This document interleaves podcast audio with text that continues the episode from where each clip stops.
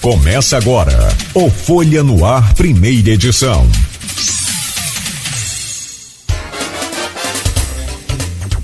Quarta-feira, dia 14 de junho de 2023. Começa agora pela Folha FM 98,3, emissora do grupo Folha da Manhã de Comunicação.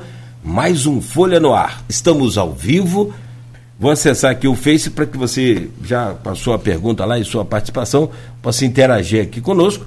Mas deixa eu trazer o bom dia e sempre registrar aqui o prazer de recebê-lo, é, Godard porque aqui a gente faz a, a sabatina, cobra, aperta, e claro que a gente vai entendendo na medida em que as coisas vão acontecendo, tem avançado e é importante que a gente também reconheça isso, mas sobretudo reconhe reconhecer, e aí acho que vai valer muito a pena essa participação sua aqui, é, reconhecer alguns costumes que nós, campistas, temos ao dirigir todo cidadão de qualquer cidade tem aquele cuidado. Nós temos aqui os nossos peculiares, o famoso super poderoso pisca-alerta, que dá poder para você andar na contramão, estacionar sobre as calçadas e aquela coisa toda, mas com o pisca-alerta ligado. Se desligado, não, nada disso pode. É brincadeira. Rodrigo, oh, oh, meu caro eh, Nelson Godard, bom dia, seja bem-vindo aqui ao Folha no Ar. Bom dia, Cláudio, bom dia, Rodrigo, bom dia a todos. É, é um prazer estar aqui e interagir com vocês. A gente está interagindo com a população, está prestando contas, está colhendo mais informações e está demonstrando todas as, as ações e, e, alertando, chamando, inclusive, para conscientização para um melhor ordenamento no trânsito que a gente tem buscado e para que esse suposto poder do pisca-alerta a gente consiga diminuir, né? Porque a gente tem que, da mesma forma que a gente vive em sociedade fora do trânsito, no trânsito a gente tem que, que manter a, a cordialidade, né? São ônibus, caminhões, motos, bicicletas, carros, então, diferentes tamanhos de veículos, além dos pedestres, então a gente tem que conviver na sociedade do trânsito. E, e não é muito agradável bater, um, mesmo que seja uma. Claro, e aí, estou falando de uma batidazinha leve. Dá um aborrecimento tão grande, tão grande, que é bem melhor você pensar e repensar isso na hora de tomar ali uma decisão de fazer uma manobra, ou de deixar um, um, um, um, carro entrar na sua frente, ou de deixar aquele carro passar. Ontem mesmo era 17h30, passando ali perto do campo do Goitacás, um caminhão é, deu uma barroadazinha de leve, até prejuízo material muito leve, muito pouco, mas parou o trânsito todo. E os dois motoristas discutindo. Eu fiquei pensando, de repente, se o cara desse uma freadinha, deixasse o caminhão ir, ou se o caminhão desse uma freadinha. O caminhão é mais difícil parar. Eu já dirigi caminhão, eu tenho carteira para negócio de caminhão, não, mas eu dirigi, o bicho não para assim com duas conversas. Né? Então, assim, é, é, se a gente entendesse um pouco mais de, da situação de quem está na, naquele momento, naquele instante, fazendo aquela coisa, é, porque por mais que a manobra seja errada, deixa o cara fazer e ele vai embora, segue a vida dele. A gente não pensa muito nisso, né? Falando nisso, só para a gente abrir aqui com a pergunta, e aí traga o bom dia do Rodrigo. Você dirige em campo já? Não, Ou então... você tem motorista? não, porque é um direito, claro. Não, né, nem por isso. Olha, não, tem um motorista que me conduz aqui para diversas localidades, até porque eu tenho carteira, mas pela falta de prática, te digo que eu seria mais um caos no trânsito. Sério? Então é melhor. Ah. seja, em, é, tá seja em campo. Eu sou, sabe aquela questão de ter aptidão para algo? Eu não tenho aptidão para dirigir. Para dirigir? Não tenho. Então, a questão de direção defensiva, para mim, o meu tempo de resposta é muito lento. Então, tem gente que, que tem legal, prática, que dirige que tranquilamente. Legal. Então. É eu prefiro evitar até uhum. de, de, conduzir algum veículo, porque imagina, depois você noticiando aí, presidente do MTT cometeu uma Bate. infração. Não, bater o, o, presidente, eu acho que faz parte. Né? Agora, o problema é andar na contramão com o piscalhete ligado. É. É, você esqueci de perguntar. Rodrigo, deixa eu trazer o seu. Tá vendo como é que ele descobre as coisas? Mas você trabalha no Detran, inclusive? Sim. E concursado com poder de polícia, de multa e tudo mais? É, Há quantos anos? Desde 2021, oh, perdão, desde 2011 eu sou servidor do Detran. Já fui diretor, inclusive, do setor de multas do Detran. Uhum. Então, tem lá a minha portaria, não está ativa ainda, mas sim, é, a gente faz o treinamento para poder estar tá capacitado para poder estar tá autuando. Né? Então, sim, sim. E aqui ainda como autoridade de trânsito, respondendo ainda pelas autuações do município. Pelo do município, é. Perfeito. E não gosto de dirigir. Ou não gosto ou não tenho não, habilidade. Você não gosta? tenho habilidade, não, não tenho habilidade. habilidade. Apesar de ter feito a prova, ter conseguido tirar a carteira normalmente, sei dirigir, mas não, é isso mesmo, eu não tenho habilidade. Aí eu prefiro não Perfeito. arriscar. Não participava de prova de exame no Detran, então. Sim, sim. Para também não, não, influenciar ainda novos condutores, né? Ah, beleza. bom, bom, seja bem-vindo. Meu caro Rodrigo, que dirige muito bem, inclusive pilota barco, é, ele tem um carro anfíbio. Bom dia, uhum. seja bem-vindo. Bom dia, Cláudio. Bom dia, Berto. Bom dia a todo mundo que acompanha a gente em 98.3. Meu bom dia especial ao Nelson Godard, que está aqui com a gente. Né? É, hoje a vinda do Nelson aqui é meio que uma, uma, prestação de conta também, porque da última vez que ele teve com a gente, ele falou né, sobre essa instalação do novo parque semafórico aqui de Campos, que traz novidades muito importantes no momento que eles forem come começar a serem colocados em execução. Né? A gente colocou os os primeiros já foram colocados aí, mas tem outros 20 cruzamentos para receber aí é, os próximos semáforos e esses semáforos é a tal tão sonhada é, onda verde, vamos dizer assim, né, que, que a gente tanto espera aqui. A, a questão da sinalização inteligente em campos, ela é necessária, mas também, como você falou, é necessária a conscientização dos motoristas. Não adianta ter uma sinalização inteligente se os motoristas não fizerem dela o, o uso correto né? Mas para isso esses semáforos também trazem algumas novidades que é bom a gente aproveitar para alertar aquele motorista mais desatento, para não dizer imprudente, que é, não seguir aí a sinalização. Porque a sinalização, se ela está ali, é porque ela existe, se ela foi pensada daquela forma, é que ela precisa ser respeitada. Então a gente vai falar um pouquinho sobre isso, porque esses semáforos trazem sim algumas tecnologias que vão ajudar muito a melhorar o trânsito de campos, na proporção que realmente eles forem é, começarem a funcionar. Então a gente vai falar um pouquinho sobre isso, quais são essas funcionalidades, né? E claro, recebendo o Nelson aqui, como ele, como você mesmo disse, presidente do Instituto de Trânsito e Transporte de Campos, a gente vai falar também sobre o transporte público, que esteve inclusive essa semana em meio a uma polêmica mais voltada à questão política, né? Mas serviu de novo para trazer aí, é, vamos dizer assim, os holofotes à questão do transporte público, que é uma cobrança muito grande da população. É um problema que a gente sabe que já se arrasta bastante tempo, com várias consequências, empresas de ônibus fechando. É, ontem a gente até comentou sobre isso aqui né, com o, o ex-procurador do município, o José Paz, né, falando sobre essa questão do transporte. Então a gente vai aproveitar a presença do Nelson aqui para falar para a população. A verdade que a gente quer aqui hoje é trazer informação para a população, porque a população possa, de alguma certa forma, ter esperança de que vai mudar porque ninguém quer saber mais dessa discussão política de quem é a culpa, quem é que quem é que fez, quem é que não fez. O que a população quer saber de resultado, quer, quer sair de casa na certeza que vai pegar o ônibus, que vai chegar para o trabalho. O empresário quer contratar uma pessoa mais distante, dando oportunidade, na mesma esperança que a pessoa vai chegar para trabalhar. Né? Então, assim, a gente está falando de, de toda uma é, cadeia, né? A gente está falando desde aquela pessoa que precisa trabalhar, desde o empresário que precisa ter o funcionário na sua loja cedo. Então, assim, é algo que a gente precisa realmente jogar o holofote para resolver. E o Nelson vai poder falar para a gente como é que está o andamento disso tudo. Ah, já vamos? Bora? Bora pra. Bora porque já tem um monte de perguntas. Já tem pergunta? Já, já Meu internet. Deus do céu. O povo já ligou pro pisca-alerta aí. Já ligou pro pisca-alerta e tá mandando bala aqui.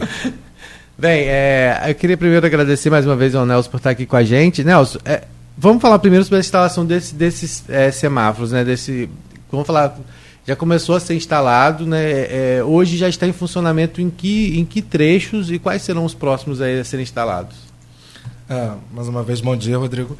É, foi instalado já ali na José Alves de Azevedo, com a 28, né? Ali na Beira Valão. E aí fazer um destaque. É como é importante a gente ter sinalização, como a gente é importante trazer modernidade mas no último final de semana, mesmo ali naquele cruzamento, a gente viu é, van batendo com carro, viu abarroamento ali na, na 28. Então, não adianta. Aí já me sinalizaram assim: ah, tem, o tempo de amarelo tem que ser maior. Não, as pessoas têm que ter uma conscientização. A modernização do parque está sendo trazida, claro, para contribuir, para trazer mais segurança, mas precisa dessa conscientização que a gente vem de forma até é, na brincadeira aqui, mas alertando. Né? Então, começou ali na Beira Valão né, com, a, com a 28, é, semáforo com contagem de fluxo, para poder permitir diminuir os engarrafamentos, fluidez do trânsito.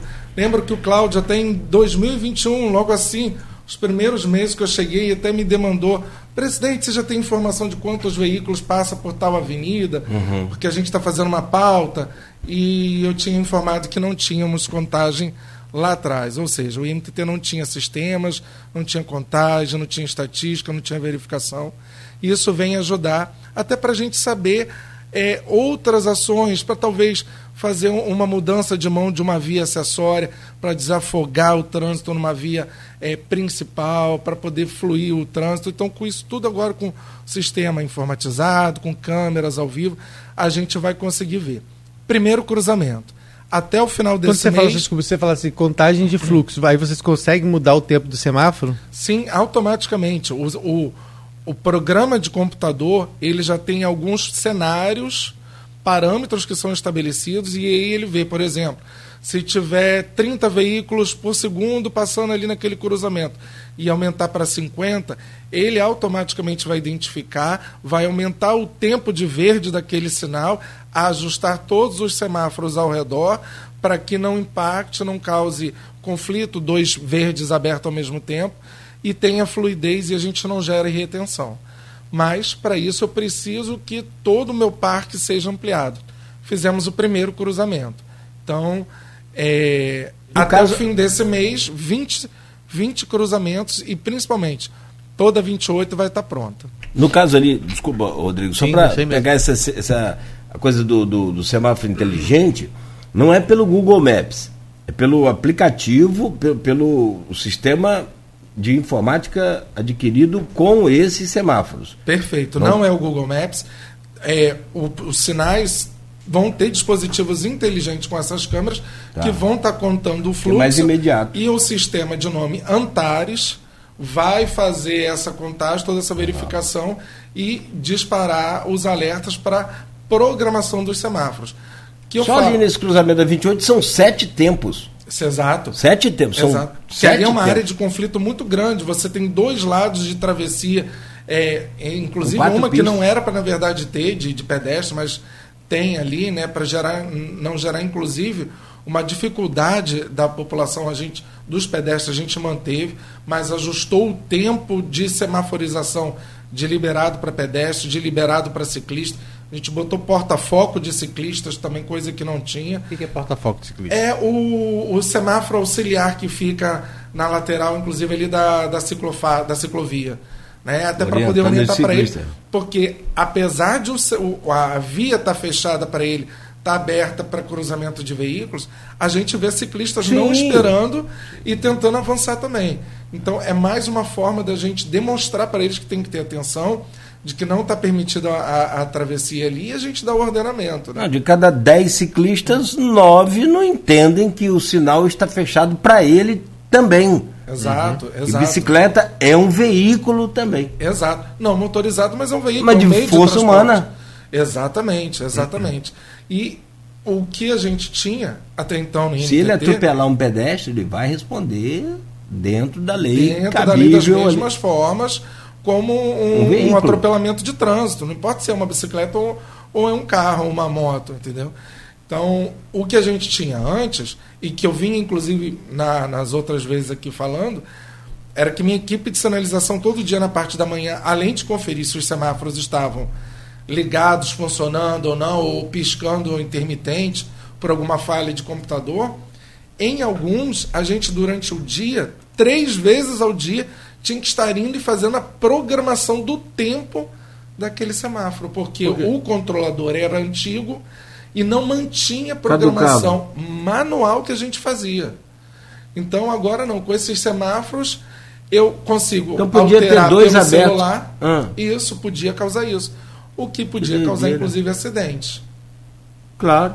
Entendeu? Então era uma forma arcaica, manual e que pelo o atraso da modernização ainda gerava um retrabalho e uma possibilidade de acidente.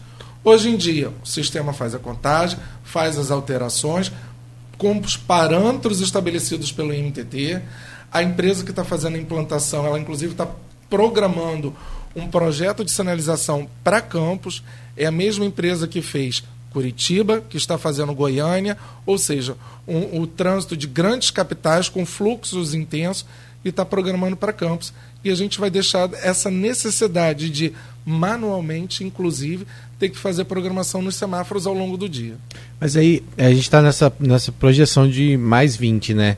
Vão ser priorizados é, a sequência desse, desse semáforo justamente para poder já testar essa onda verde? Por exemplo, hoje já existe aquele ali no cruzamento da, como você falou, da, da 28 de março com a José Alves de Azevedo, que é Beira Valão, né? Aquele, cenário, aquele semáforo ali, ele já trabalha nesse sistema por tempo, ou seja, ele já consegue identificar e já muda o tempo, o tempo dele ou ainda não? Ele já está fazendo esse processo? Porque lá na frente você tem um sinal que não está adaptado uhum. a, a, essa mudança. Aí às vezes muda ali, mas lá na frente você se depara já com um sinal vermelho, quando na verdade, ou o tempo, pelo tempo mudar, né? Porque como você falou, o tempo às vezes pode ficar 30 segundos, pode ficar 50, mas não vai acabar não, não coincidindo com o próximo. Como é que está sendo pensado isso, para não, não ter problema?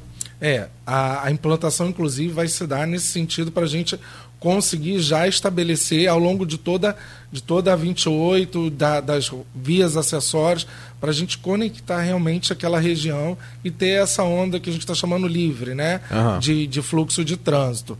É, nesse momento, só está servindo para questões de estatística e contagem do MTT e acompanhamento. Ainda não está fazendo essa Eu mudança. Eu preciso realmente que as outras interseções, outros cruzamentos estejam interligados, alterados.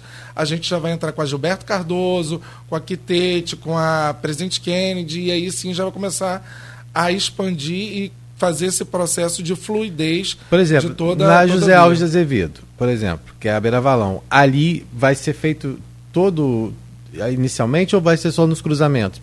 Nos Não, principais to cruzamentos? Toda, toda. Ali vai ser feito, vai ser naquela região toda, na, em toda aquela, aquela, aquela área central. Vamos supor, da 28 até o centro. Isso, isso. E depois a prioridade são as grandes, as grandes avenidas de fluxo ou é, localidades que a gente precisa implantar semaforização, mas essa é a primeira etapa, na verdade, né? Uhum. É, até junho, 20 semáforos, 20, perdão, 20 cruzamentos, mas esse contrato prevê a substituição de 56 cruzamentos, de 126 que o município atualmente tem instalados. Entendi. Não contando ainda o que a gente precisa de expansão. Tá? Até porque é, em algumas áreas que a gente não precisa dessa contagem de fluxo, para regular, que é só mais para o ordenamento do trânsito, para às vezes tirar um guarda, que às vezes precisa que, que tenha um guarda ali ordenando o trânsito. Tá, ok, é função dele, mas ele podia estar sendo mais bem aproveitado em outras ações, né? Até de segurança viária.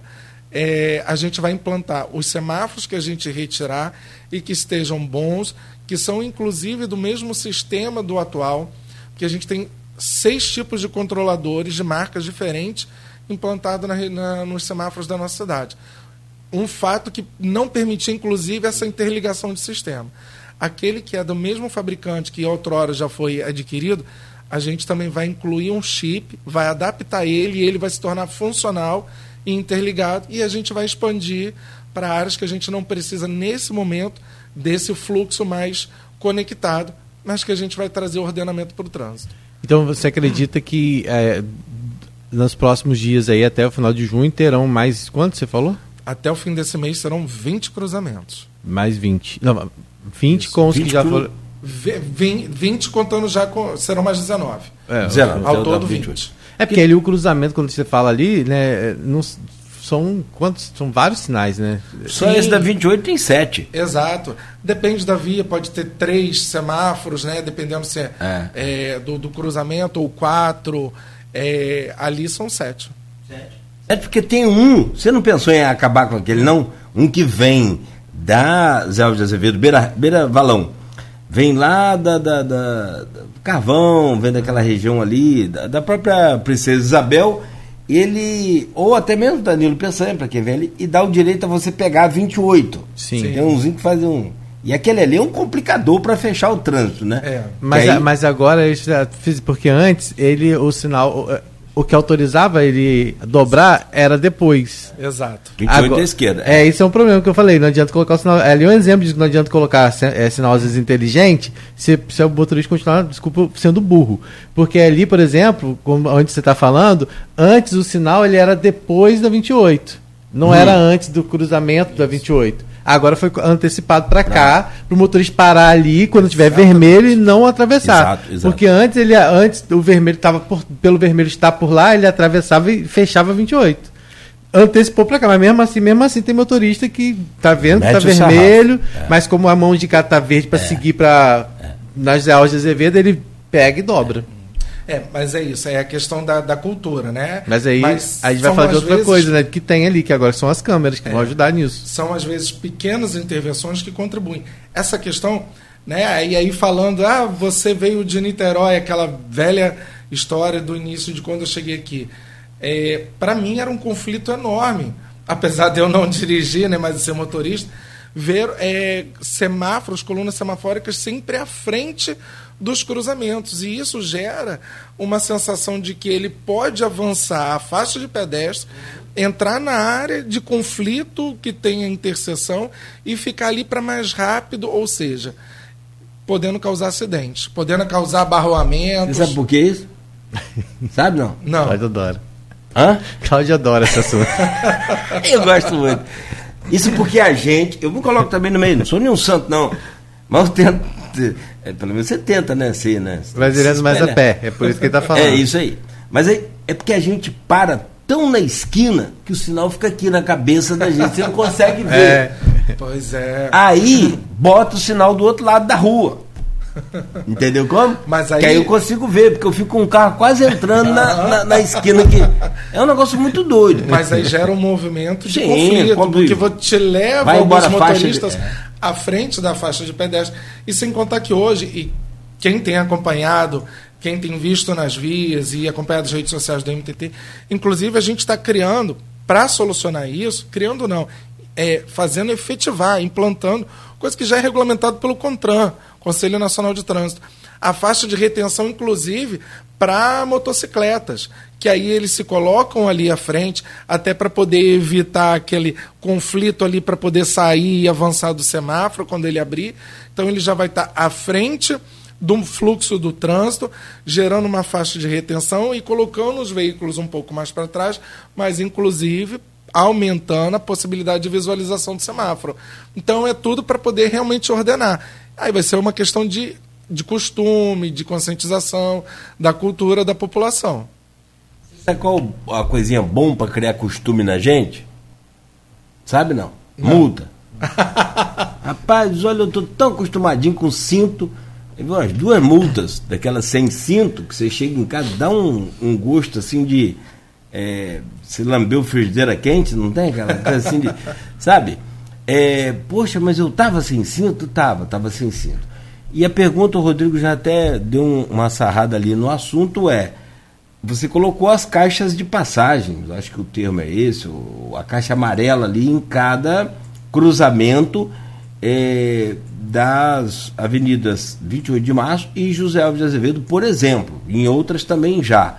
Mas ali, vamos citar aquele exemplo que eu acho que é bem clássico, tem um sistema de câmeras abertas aqui pelo Senzanet, todo mundo acessa, beleza, o pessoal já vê legal ali. Aquelas caixas são, evidentemente, que caixas de passagem onde orienta o motorista a não cair dentro dela, parar dentro dela numa passagem de sinal, porque se parar ali está sujeito a multa. E vai ter multa? Como é que vai ser esse sistema de multa? Principalmente, até tem uma pergunta aqui do Renato Carvalho que já fala sobre isso. Na hora de. Você não acha, dá bom dia. Você não acha que está na hora de colocar radar eh, ou radares de avanço de sinal em campos? É, então, é, essa área, né, essa caixa amarela, a área de conflito, é justamente para sinalizar de que é uma área que não é para poder estar ali parado, porque pode causar acidente, porque tem os diversos sentidos de fluxo da via, os diversos é, atores ali, né, passando, pedestre, ciclista, carros, enfim. Então, infelizmente, algumas pessoas só se conscientizam quando aquela velha máxima dói no bolso. Né? Então é só multando que a gente vai gerar um ordenamento. É, já chegaram inúmeras perguntas também lá para o Fale Conosco do MTT, de, é, já rodou até fake news de WhatsApp, de que as câmeras agora. É, a MTT implantou semáforos e agora as câmeras estão captando se você está falando ao celular. Gente, eu, eu, eu até brinquei, eu falei assim, essa é uma fake news boa, deixa rolar. Porque algumas pessoas não vão fazer porque elas vão estar com medo de serem multadas. Mas não, nesse momento não. A câmera é só para monitoramento do trânsito, contagem de fluxo. Ela, ela grava também, registra, faz a leitura da placa do veículo para questões de segurança pública, né? É, tem o sistema de OCR que ela faz essa leitura, então vai contribuir também para as forças de segurança. Mas até o final do ano, o nosso projeto é de implantar sim, e é uma determinação do prefeito Vladimir Garotinho, é sistemas de, de radares para coibir. A intenção é ordenar o trânsito salvar vidas, coibir excessos. Ah, porque vai multar? Sim. Quem tiver agindo de maneira errada no trânsito vai ser multado. Quem não tiver vai ser beneficiado, inclusive porque vai ter mais respeito no trânsito, vai ter mais segurança, porque só assim que a gente, infelizmente, consegue é, é, questões como essa. Ontem mesmo, meu vice-presidente, o Davi, estava com o Jackson, secretário de Ordem Pública, com as forças de segurança do município, é, fazendo todo o mapeamento das áreas, dos pontos centrais, é, de necessidade dos cruzamentos para a gente ter, é, para diminuir as questões de acidentes, que a gente está visualizando a mancha de acidentes que tem é, na nossa cidade, para ajudar, inclusive, na segurança pública, porque aí sim, é, leitor facial, é, o radar de multa, leitor de placas.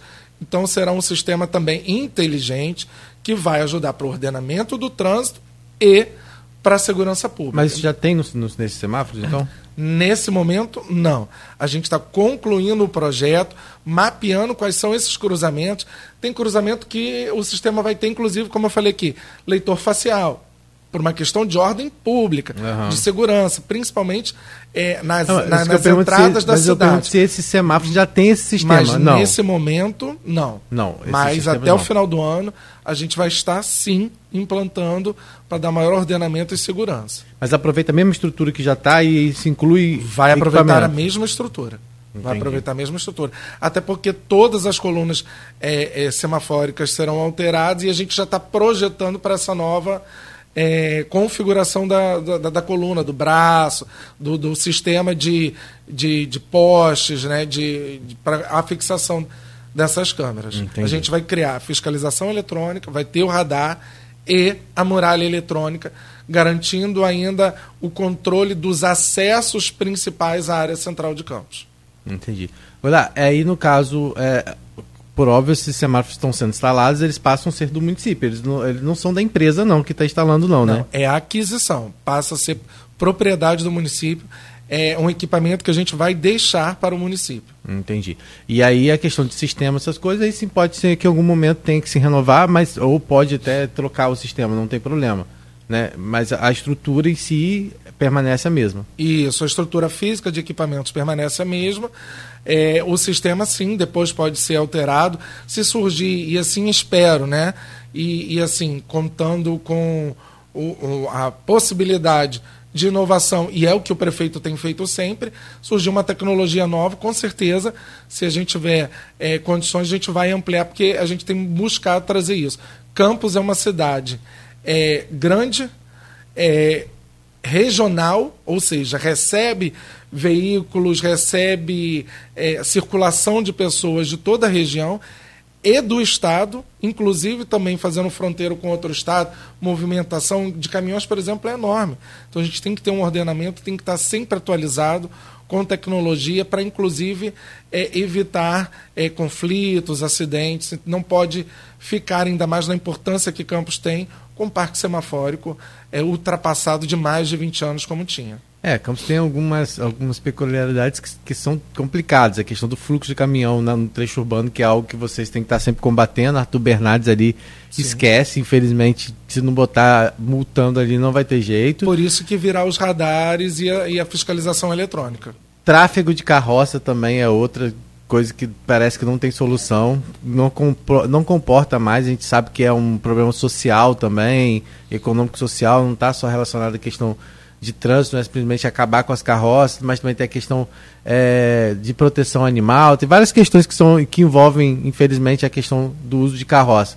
Mas no trânsito é uma coisa muito perigosa e ainda a gente percebe né, a, essa questão. Assim, Campos tem realmente algumas Você coisas que uma, complicam né, o Você quer ver uma peculiaridade, uma coisa de Campos também? E agora, não, graças a Deus, diminuiu. É, a gente faz aqui sempre orientação. É porque Campos cresceu e talvez de, um, de uma forma mais rápida, por conta dos royalties, aquela coisa toda, início dos anos 2000, mas mantém os costumes ainda de cidade interiorana, de cidade pequena. De cidade interiorana a gente é, mas de cidade pequena. Por exemplo, os idosos andando de bicicleta pela Formosa. Rapaz, aquilo dá um frio no coração. Olha que eu moro aqui perto da Formosa, aí eu vou ao mercado de bicicleta às vezes, mas assim, cara, eu, eu desanimo de ir, porque é, não tem lugar para você andar de bicicleta na Formosa, mas é preciso, tem que respeitar o ciclista. E, cara, aí veio, bom, Formosa é um ponto. Eu vejo os idosos, e eu falo idosos porque Cara, eu tenho 52 anos. Os, por mais que eu queira me achar jovem, os meus reflexos e reações não são as mesmas de quem tem 20, cara. Não são, e muito menos quem tem 70. Eu vejo pessoas de 70 que têm o direito de andar de bicicleta. Mas você já percebeu que quantos acidentes que ocorrem na BR-101 aqui, uhum. perímetro urbano, e também na, nas pistas de, de, de, de alta como são as da 28 de março e a Arthur, Arthur Bernardes, por exemplo, quantos idosos são atropelados e infelizmente com, com né, é, perdem a vida por conta da bicicleta que o ciclista não pode, pode, mas devido à idade você vai ter aí uma série de dificuldades impostas pelo crescimento da cidade. Então é uma coisa de costume, né? Você tem essa peculiaridade também aí. Sim, sim. É, e por isso que a gente tem tentado, por exemplo, nesse caso, é porque a gente sabe desse costume, né? Realmente o tempo de reação é, é muito menor do que uma pessoa de 18, 25 sim. anos, né? Para um idoso. Mas a gente estimula, até porque é bom, é uma claro. prática, é uma atividade física, inclusive para eles, mental, né? Que é um deslocamento, às vezes até por questão econômica.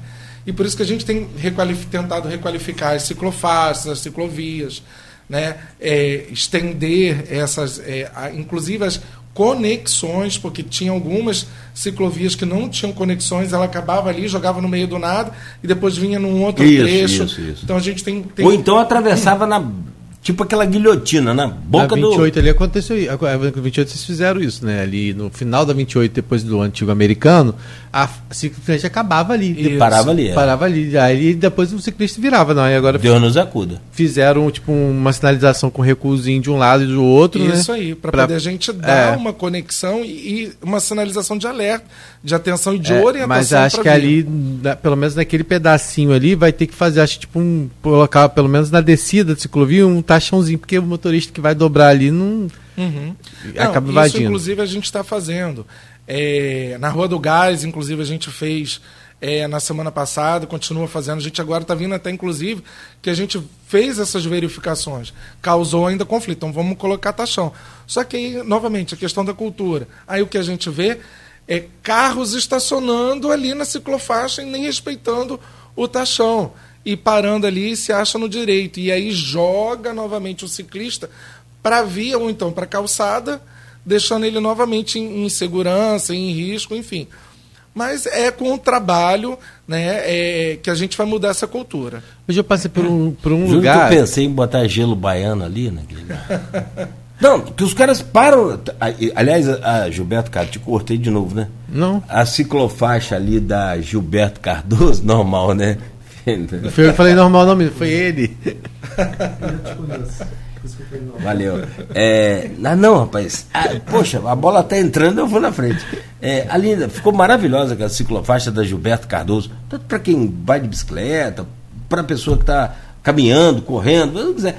Aí o carrão vem ali, ó, para, né? Assim, é, É. Eu pensei em falar, podia botar gelo baiano, né?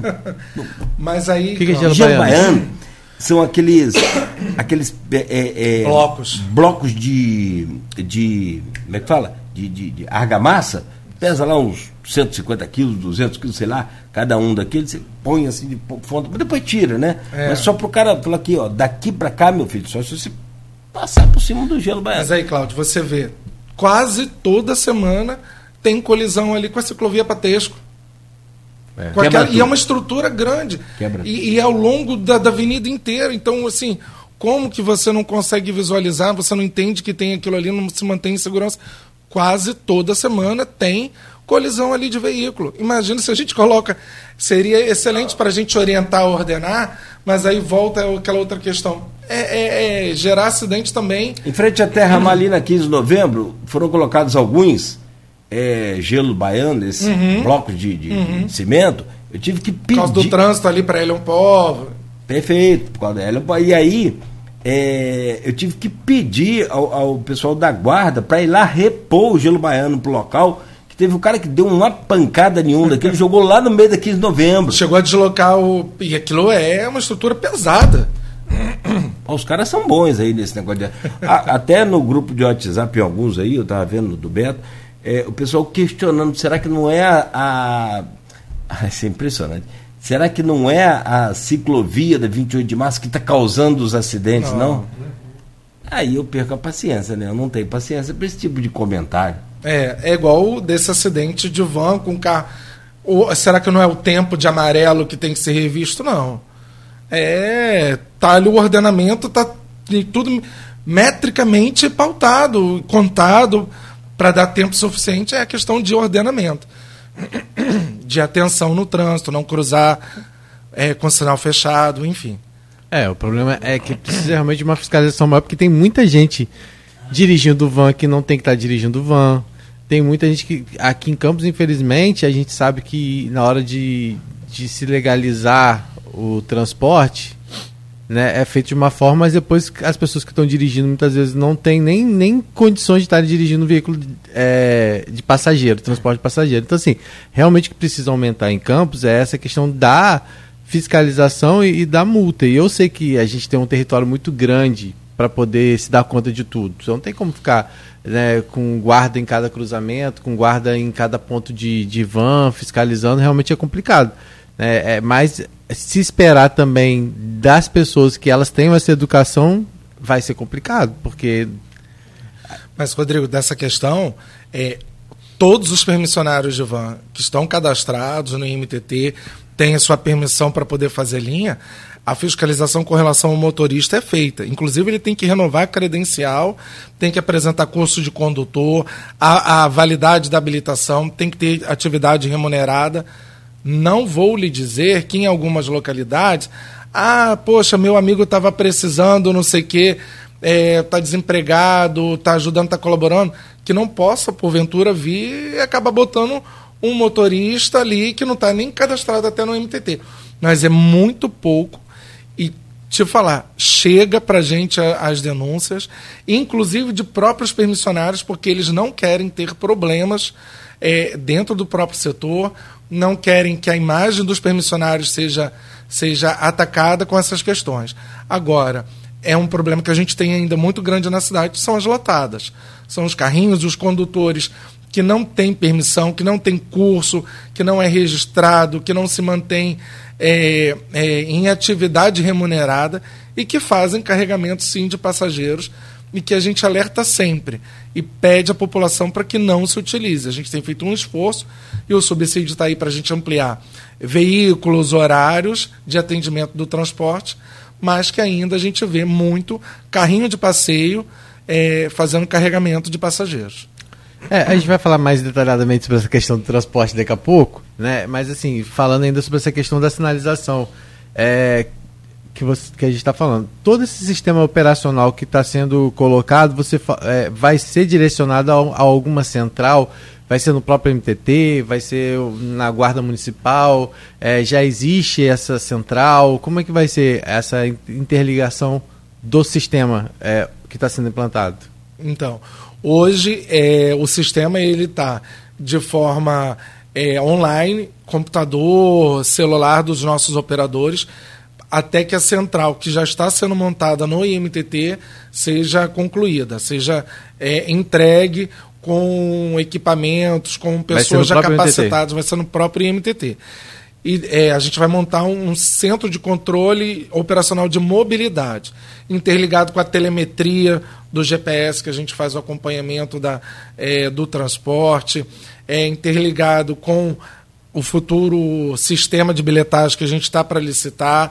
Então, vai ser um grande centro de controle de mobilidade urbana implantado no IMTT e que já está em construção para o semafórico.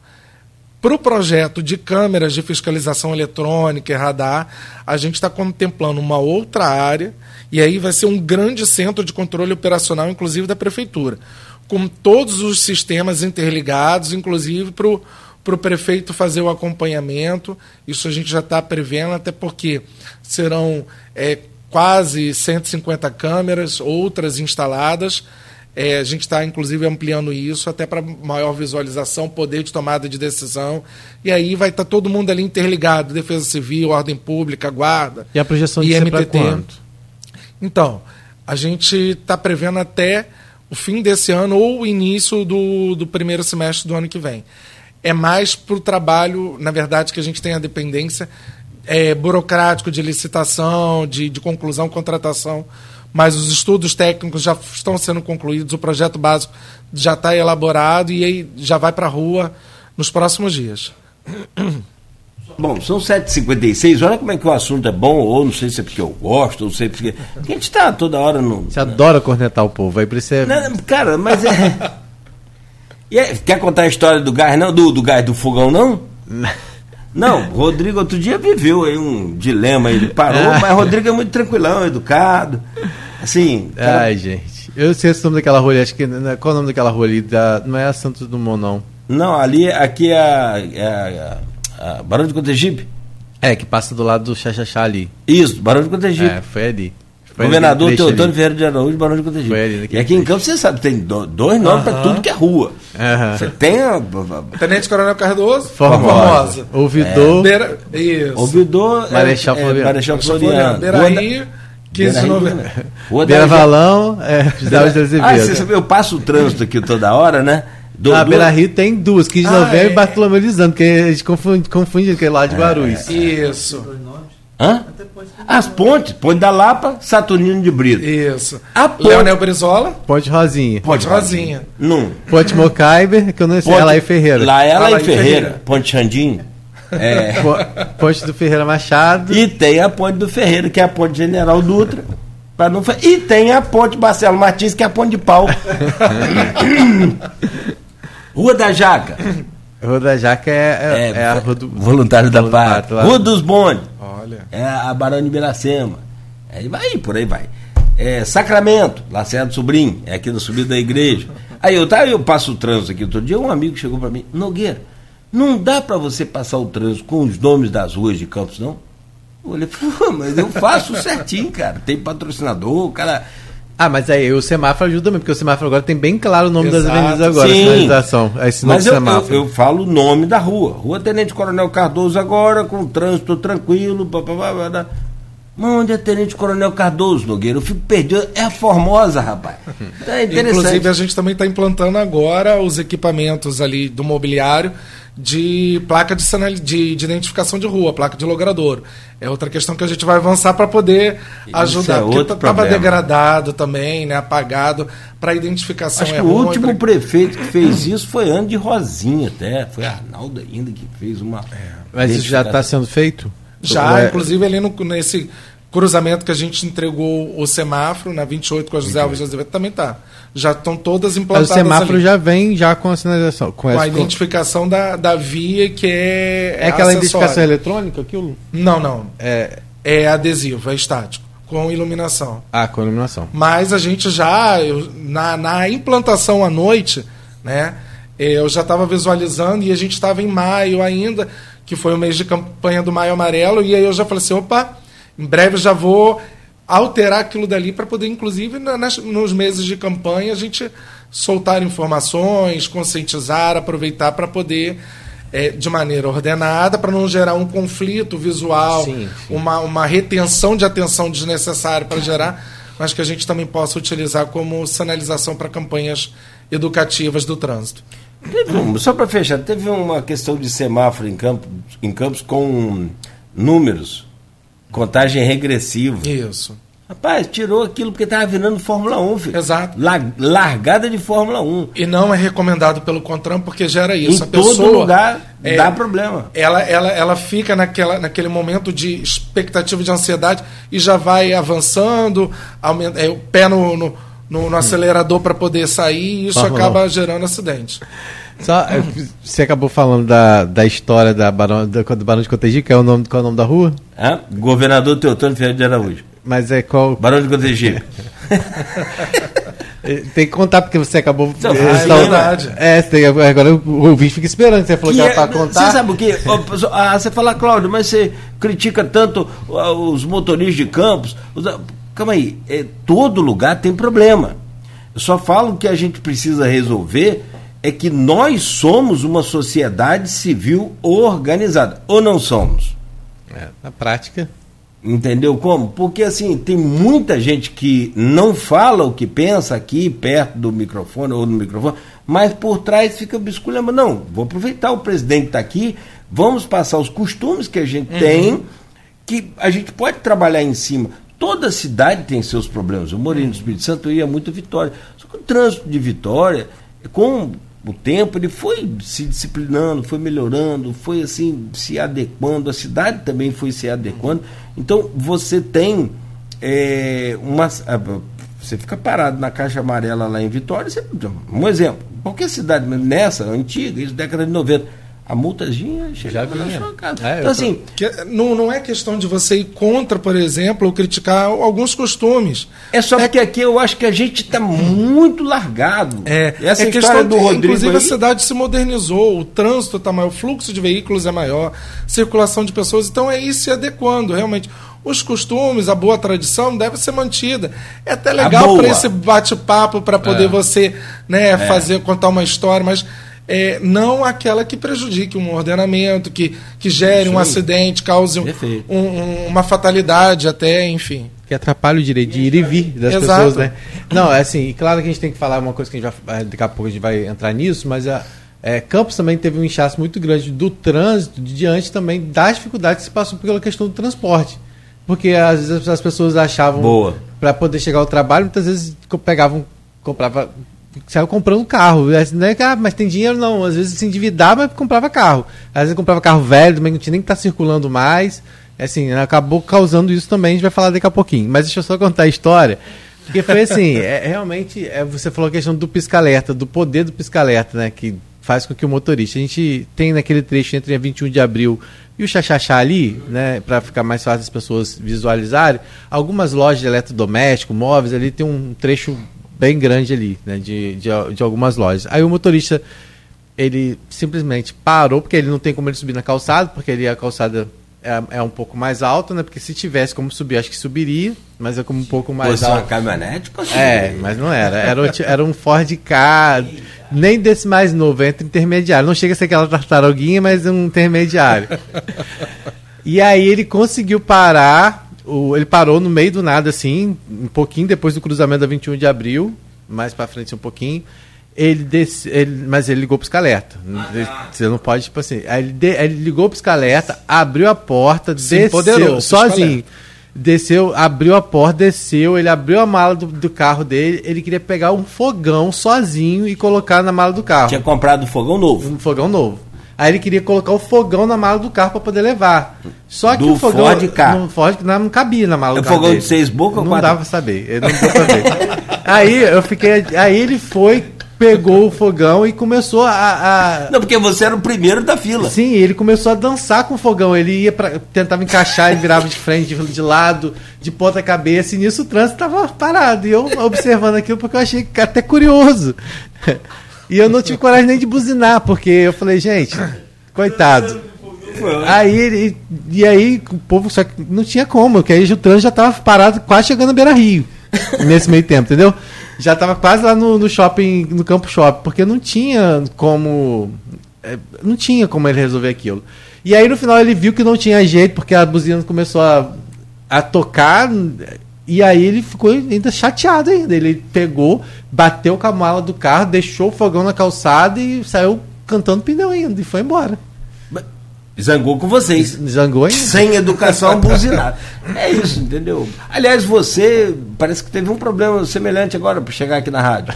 Sim, sim. É, o carro parou aqui numa rua transversal no meio do, da, da, da, via, me impedindo até de, uhum. de entrar uhum. aqui na, na via para poder chegar à rádio. Aí e ali desce uma, desce duas, desce três pessoas, aí volta, pega a sacola, dá um beijinho de bom dia, bom trabalho. Enfim, ótimo, maravilha, é cada um ali, mas. Né? E ali a rua fechada, porque eles estavam no meio Sim. do cruzamento. Né? Mas, enfim. É aquela história. E não estava empoderado, porque o pesca-alerta não estava ligado. Pô, aí, não estava ligado. E você nem ensinar A multa cara... acho que devia ser dobrada. dobrada. É. E você sabe que pela lei, quando você estaciona errado sobre uma calçada, fecha uma via e liga, e liga o piscar. São duas multas. É. Uma por infração do, do estacionamento e a outra por usar inadvertidamente Exatamente. o piscar. Termo exato. Acertei? Acertou. Tô bom nesse negócio de trânsito. Meu pai. Deus do céu. vou fazer um Especialista. concurso para esse Tá precisando de um cara para multar esse Ah, vai ter concurso para guarda agora, aí, ó. É, ó. Só para multar. Agente de ser... trânsito, ó. Bicho, rapaz, eu fico assim olhando para, para. Outro dia eu fui atravessar aqui o Semal, uma historinha rapidinho. E o ciclista veio mandado, veio. Só que eu vi, e ele não me viu, eu vi. Eu dei um pulo assim perto dele, calculado para não ser atropelado.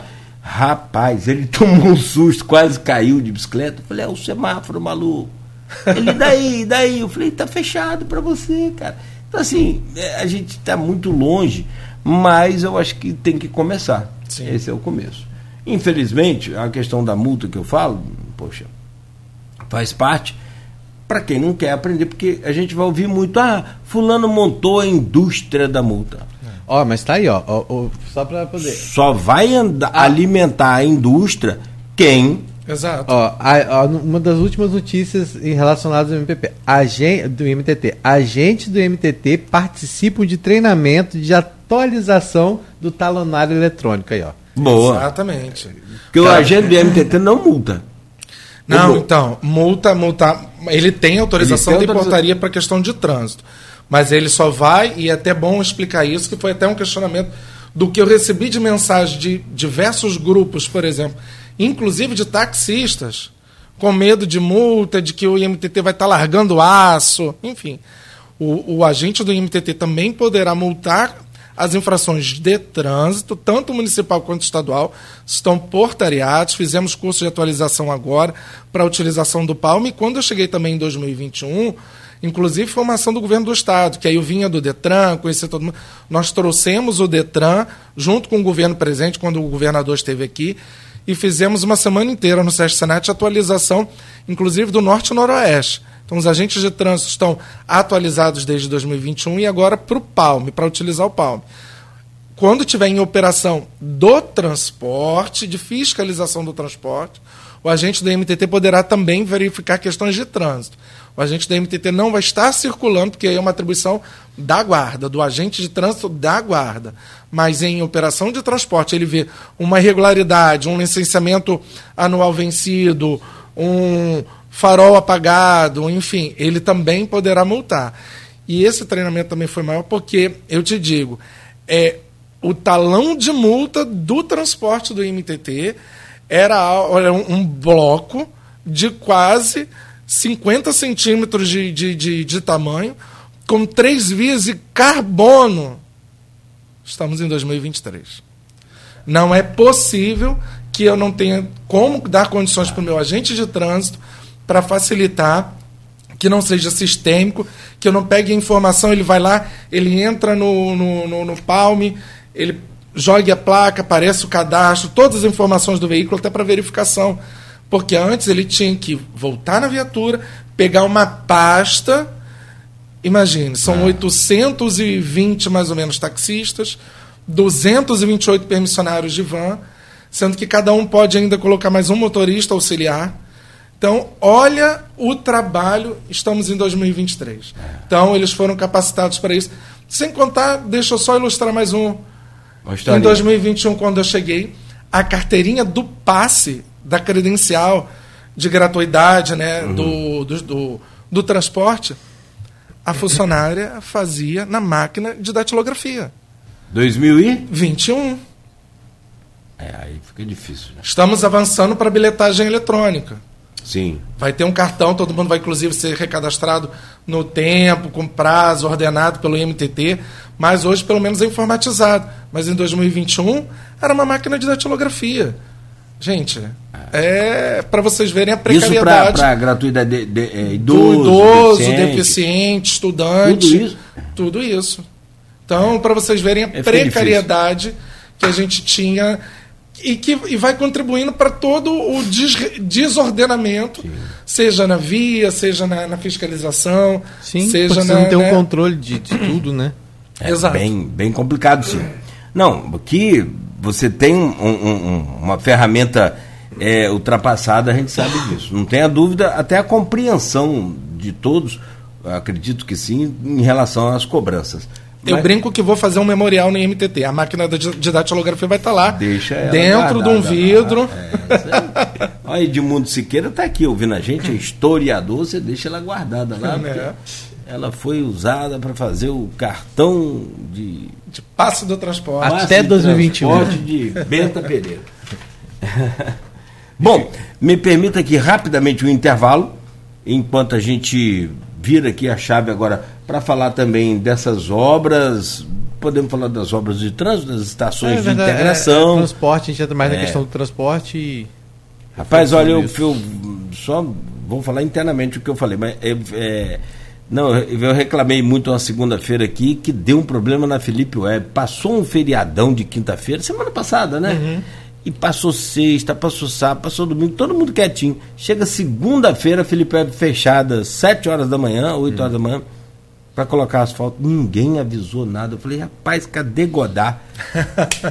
Bom, vamos lá. São 8 horas e 11 minutos. Nós vamos ao intervalo. Daqui a pouco você fala sobre isso também, essa, essa coisa de, de obras aqui na área é, central, em todas as ruas que estão. São 103. Isso.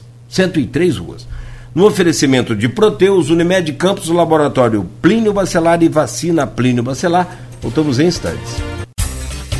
Nosso convidado é o Nelson Godard, presidente do IMTT em Campos, e o Rodrigo Gonçalves, que está na bancada conosco essa semana, faz a gentileza de abrir esse bloco. Rodrigo, por favor. É, a gente vai fazer essa virada de chave para o transporte, né? E aí a gente fala um pouco sobre a questão das estações, que eu sei que o Godard tem acompanhado as obras, né? E foi alvo de uma certa polêmica agora essa semana envolvendo até o prefeito e também um representante, o Gilberto, que é representante do PT, né, que questiona a questão do transporte. E ontem também, né, o, o José Paz Neto, que é ex-procurador do município, durante a gestão do Rafael Diniz, né, ele rebateu uma crítica feita pelo prefeito. O prefeito disse que, né, que o que está sendo feito no transporte público hoje, na questão da implantação do, do sistema de integração, está é, tá sendo feito de uma forma planejada para não acontecer a afobação que aconteceu no governo do é, prefeito Rafael Diniz, segundo foi colocado pelo prefeito.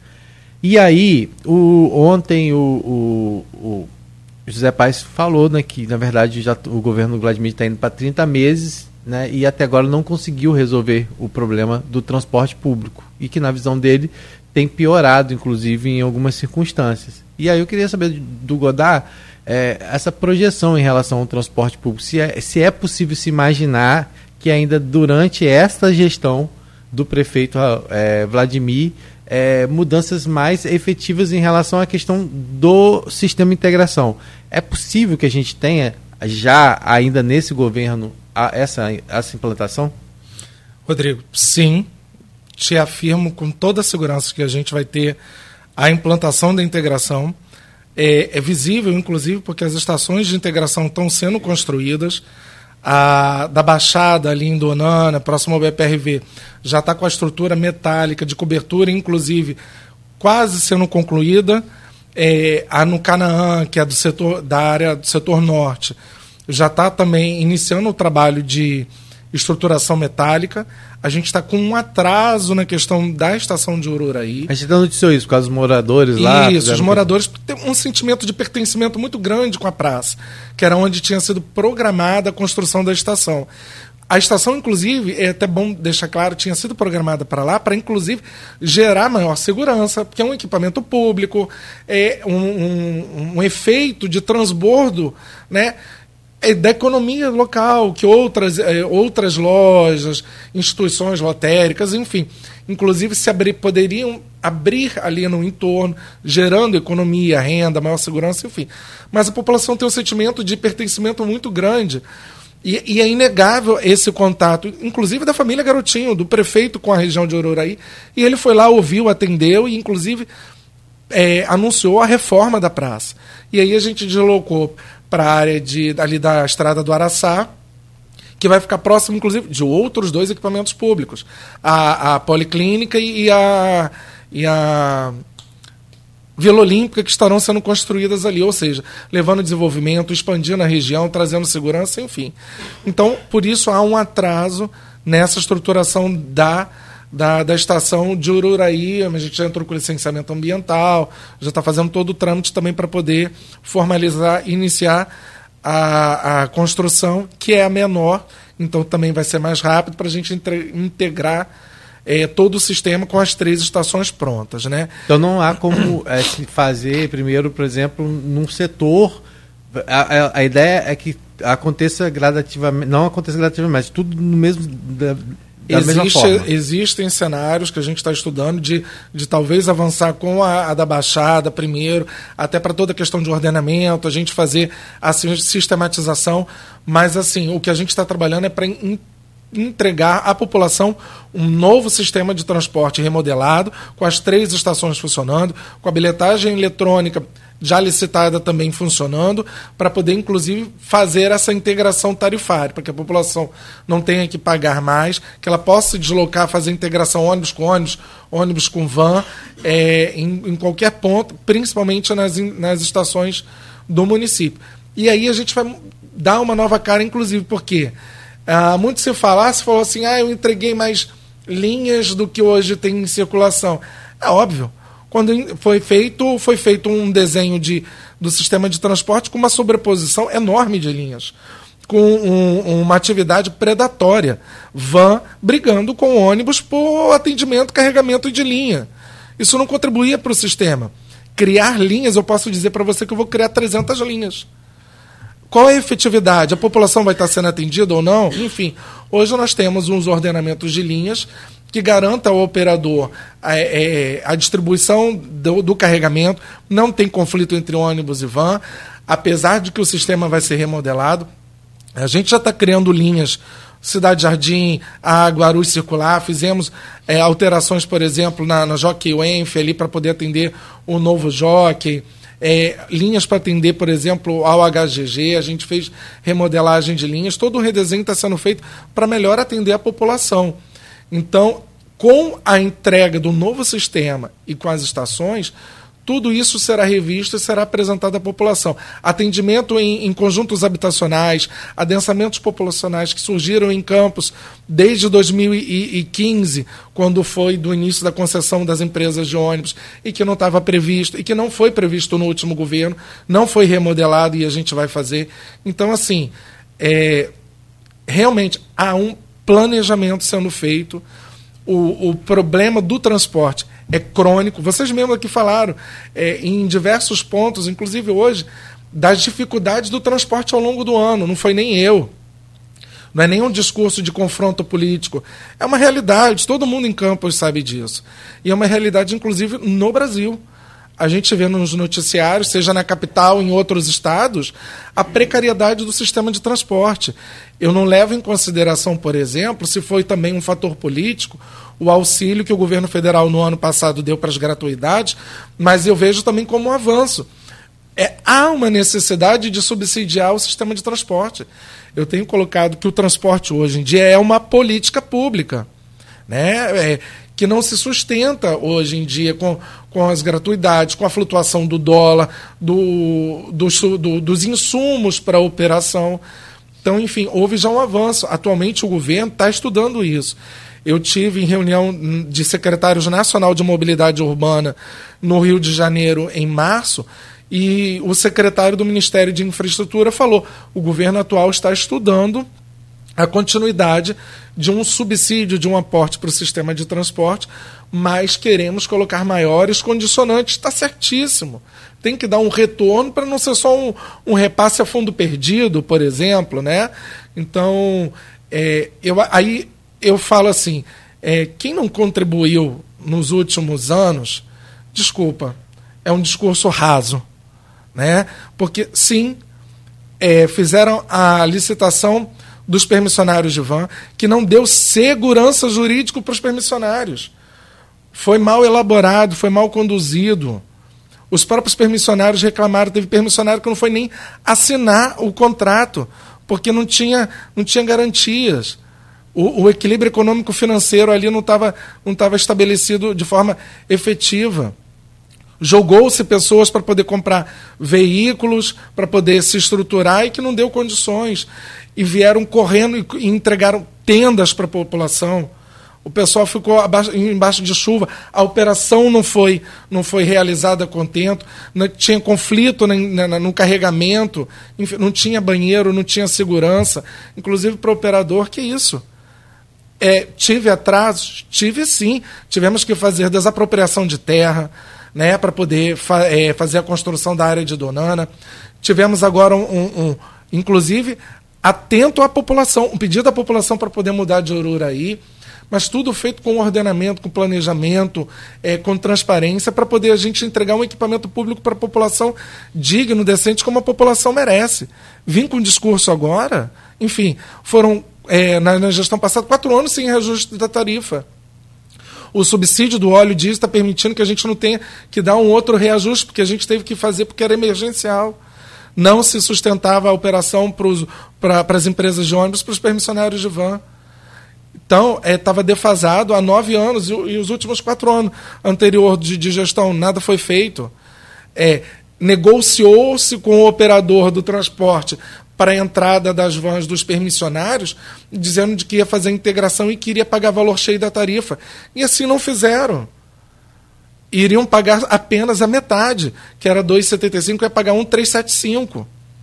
O que não garantia a operação para o pessoal, para os operadores, enfim. É, fizemos ano passado, demos um, um reajuste né, é, no que era possível. O prefeito Vladimir Garotti, muito sensível, estabeleceu o subsídio do diesel, renovamos agora. A Câmara também muito sensível, por unanimidade aprovou, porque é isso que tem feito a gente retornar atendimento em Sentinela do Imbé, que a gente deu, retornou com Capão, Carvão, é, o atendimento no Imbé, Lagoa de Cima, Rio Preto, Via Deserto, Itereré, três vendas, a gente não vê. Eu cheguei aqui em 2021, eu ia para a rua toda semana porque eu tinha manifestação em Serrinha. Era fechamento da, da, da rodovia em três vendas, pessoas com, com facão na pista para poder falar com, com o presidente da IMTT. Porque que exigia na minha presença e eu sempre tive lá. Eu tive com a população o tempo todo na rua. Eu ia para as manifestações, eu conversava, eu levava informação. Inclusive, quando a gente tem restabelecido é, o atendimento nas localidades, eu tenho conduzido com os operadores para, inclusive, ir nas localidades e conversar com as lideranças locais para poder verificar o melhor atendimento dos horários, porque cada localidade tem sua particularidade de circulação, de trabalho. Tem gente que sai e que trabalha basicamente no super bom. Tem gente que sai e é para a questão do shopping. Então, qual é o melhor horário para ser colocado para atender essa população? Isso está sendo visto, a gente tem essa sensibilidade. Às vezes pode demorar, pode demorar desculpa, é, é, o transporte que estava 200% ruim, hoje ainda está 60%, a gente caiu de 200 para 60%. Tem avanços? Tem sim, é o que eu falo. É, Morro Grande, é, quantas, quantas reclamações chegavam para mim é, de, da população parando porque mandou inclusive micro-ônibus, e a gente hoje tem atendimento de ônibus para poder, inclusive, atender as gratuidades, atender os estudantes. Lagoa de Cima, enfim, a gente tem trazido a regularidade, precisa muito melhorar. Mas eu repito, o transporte, e, e não é só de governo, não. E aí eu também faço uma ressalva: é um problema nacional. Foi agravado pela pandemia. Olha, no ano passado, com o subsídio, nós tivemos um aumento de 14% é, é, de circulação de passageiros. Esse ano, a taxa já está em 10%. A gente já está tendo decréscimo de novo de carregamento de passageiros. Mas é, é porque é, muito trabalho remoto. As pessoas descobriram, por exemplo, a entrega é, em casa de, de medicamentos, de, de alimentos, de supermercado, de mercado. De pão, filho. É, é, é a nova onda de, de comercialização, consumo. de consumo é, é no, no mundo inteiro. E isso retira alguma circulação de pessoas que, ah, que tinham que ir em tal lugar e pegar o transporte para comprar alguma coisa. Então, são todos esses desafios, inclusive, para a gente garantir o equilíbrio para que o operador tenha subsistência, que possa estar tá mantendo a atuação de que a gente tem enfrentado.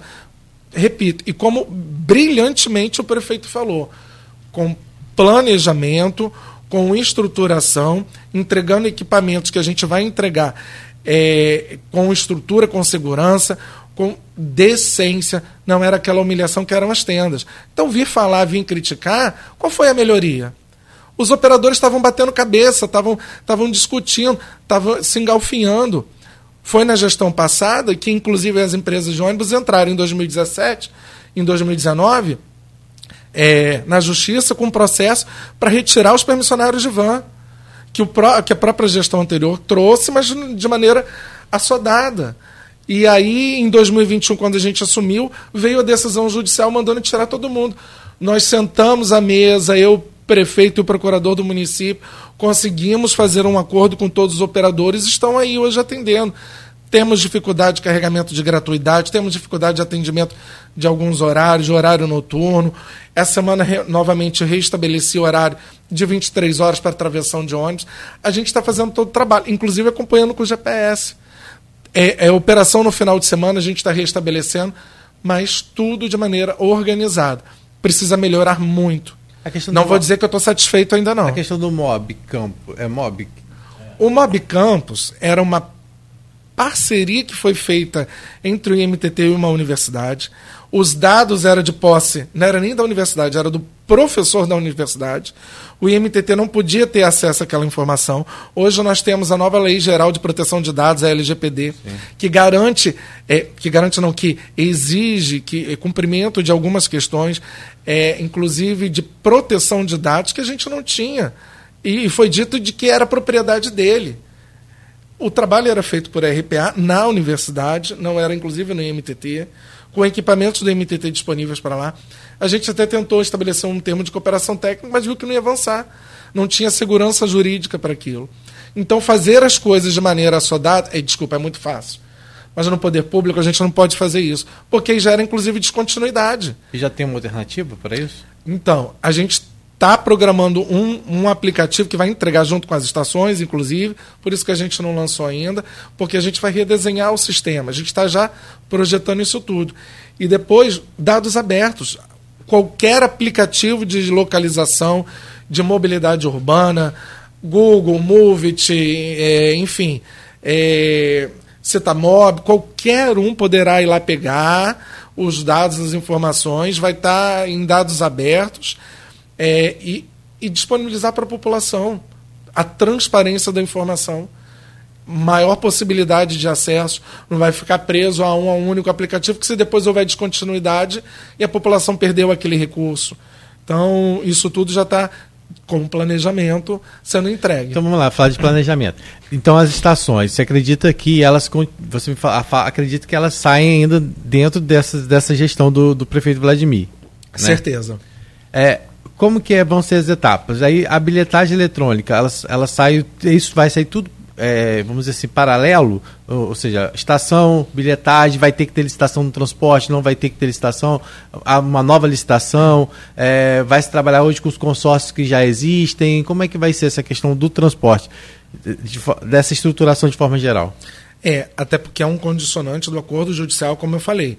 Houve uma vitória dos operadores né, da, das concessionárias na justiça para rever a ocupação da operação na sua área de concessão. Então, inclusive a construção das estações é, é faz parte do acordo judicial e a gente está cumprindo e aí vai ser feito um aditamento em todos os contratos de concessão e de permissão, porque a gente vai apresentar o redesenho das linhas. Tanto de ônibus quanto de van. Tanto de ônibus quanto de van. A gente precisa, novamente, dar segurança jurídica, para depois não dizer assim, ah, eu te permiti fazer essa linha, mas era da concessão do, da empresa de ônibus, você tem que sair. E a segurança para esses operadores. Então será feito um aditivo em todos os contratos é, informando novamente quais as linhas de cada, de cada concessão, até onde as empresas de ônibus irão da área central até as estações e os permissionários, do, permissionários dos distritos, dos bairros, até as estações. Então vão seguir com esses mesmos ônibus que estão. E aí a gente vai projetar a renovação, inclusive, da frota. A bilhetagem eletrônica irá contribuir para isso, para que a gente financie com a garantia do desconto na bilhetagem. É, a gente está estudando e o prefeito já também anunciou a eletrificação da frota, então avançar para a questão da descarbonização, é, ônibus novos, elétricos, com acessibilidade, mas também tudo um planejamento, um cronograma, porque a gente precisa dar condições ao operador de fazer isso. Não vai enforcar o operador que já tem dificuldades hoje em dia e não dar condições para ele fazer a troca e depois manter a operação. A bilhetagem já está em processo de licitação? Já, já está para ser marcada a licitação já está na, na, na, licitação, já foi concluído o estudo, projeto, projeto básico, estou aguardando só a publicação da justificativa, um decreto de justificativa de concessão da operação, e aí a, o setor de licitação vai marcar a data para a gente estar tá contratando. Deixa eu entender aqui, só pegar um rabicho aqui, só para. Porque é, eu tô, estou percebendo assim, está se organizando talvez de uma forma, como você explicou, diferente do que estava. É, você já, já teve alguma reunião, já teve algum encontro com os empresários do, do, do, de ônibus e também com o pessoal da van? Teve alguma coisa nesse sentido? Outra coisa, é, o que, que é bilhetagem? Eu, eu, quero entender um pouco mais, até porque da época que eu sei que, que de bilhetagem, roletagem, eu tinha um negócio meio estranho nisso aí. Vai voltar a ter a passagem a um real para ter bilhetagem? Como é que vai ser esse sistema? E não sobre a gratuidade. Pô, gente, eu não consigo fazer a conta de que 50 mil alunos, uhum. sei lá, mais professores, e até tem pergunta aqui do, do pastor Antônio, falando sobre como conseguir o, o passe gratuito porque ele tem deficiência visual e assim como outros também, né, também tem dificuldade, depois se orientar onde. Então vamos lá, é sobre os empresários, se você já tem, porque o que que acontece? O setor está quebrado, está falido. Exato. Se não tivesse a subvenção do diesel hoje, uhum. não tinha mais empresa de ônibus. Eu acho que não. Eu quero acreditar que tivesse tudo bem, mas não não dá. E, e as, as, as vans, você já conversou com esse pessoal? Vai ter realmente um respeito? Porque ontem eu ouvi você falar que não tem mais confronto. Ontem, é, eu tá aqui na, na, na, corrida, eu terminei ali perto do. na 28 de março, ali perto daquele é, Green Market. E um motorista de van parou do lado do ônibus, no meio da pista, buzinando e perguntando: Ó, tem vaga aqui. Mas como eu estava com pressa, adiantei fui embora, fiquei vendo o desfecho daquilo, se aquilo era amigável, se não era, se era alguma coisa. Enfim. Mas deu para entender que rolou um clima ali, tipo assim, o pessoal, tem vaga aqui, hein? Enfim. É, tem disputa, pelo que eu entendi. Como é que está essa situação? E explica o que, que é bilhetagem, por favor. Uhum. Cláudio, é, são 228 permissionários de van cada um tem um jeito de atuação, tem uma mentalidade, enfim. Assim como na empresa de ônibus, a, é, a gente vê diversos motoristas e cada um age, às vezes, também de uma forma. Então, não vou negar, tem algum permissionário que às vezes, até pela subsistência dele, ele se sente movido a, ah, eu vou passar por ali, eu vou pegar um carregamento para poder garantir, é, lotar minha van, para poder garantir o valor da semana, do dia, enfim. Ontem eu recebi novamente da, de, um, de um consórcio mostrando uma van entrando na área de Ururaí ali para pegando o carregamento dele, que é o horário porque o, o permissionário ele mora em Ururaí, apesar dele fazer outra linha. Quando ele sai para poder ir para o trabalho, para a linha dele, ele sai carregando a linha Ururaí por onde que ele passa. Tem essas questões? Tem. Mas a fiscalização está aí para poder coibir, é o que a gente tem feito. Mas é menor, não era aquela disputa predatória, a briga, o confronto é, que tinha de van com ônibus. Né? Então, assim, tenho conversado com eles. Semana passada, inclusive, conversei novamente, reuni todos os empresários de ônibus, é, pautei a questão do atendimento noturno, do atendimento nos finais de semana. A gente já houve, já houve melhoras. Novamente, eu consigo ver, inclusive, pelo GPS, Tapera, Ponta da Lama, é, Dores, é, Ururaí já ampliou ali Travessão já ampliou também o horário de 23 horas. Então a gente está vendo algumas questões e isso a gente tem tratado com eles. Com os permissionários também. Tenho sempre conversado com eles. É, a relação é muito boa. É claro que nem sempre é, a gente consegue atender tudo. Tem tensionamento às vezes, sim. Porque está certo, defendendo seu, seu, seus direitos, seu ganha-pão, né? mas gente, é uma relação amistosa eles têm uma preocupação, inclusive, com relação ao equilíbrio econômico-financeiro para eles após a entrega das estações.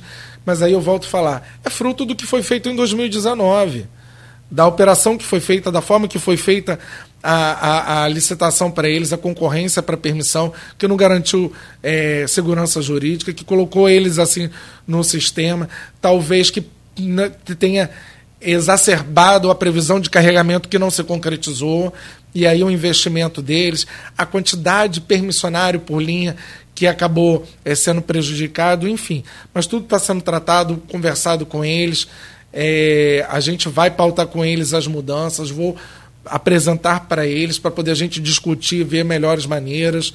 Né? Já existe um consenso, inclusive, de alterar algumas linhas do modelo C1, C2, que a gente chama de van, para o M2, que é o micro-ônibus, para poder melhor atender a população da questão do carregamento.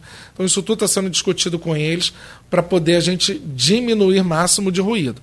A bilhetagem, o que seria a bilhetagem? A bilhetagem eletrônica é o sistema, é o validador, é o cartão que vai possibilitar a passagem, a integração, sair de um ônibus, entrar em outro e não pagar pela segunda entrada, pelo segundo trajeto, sair de um ônibus para van, da van para ônibus.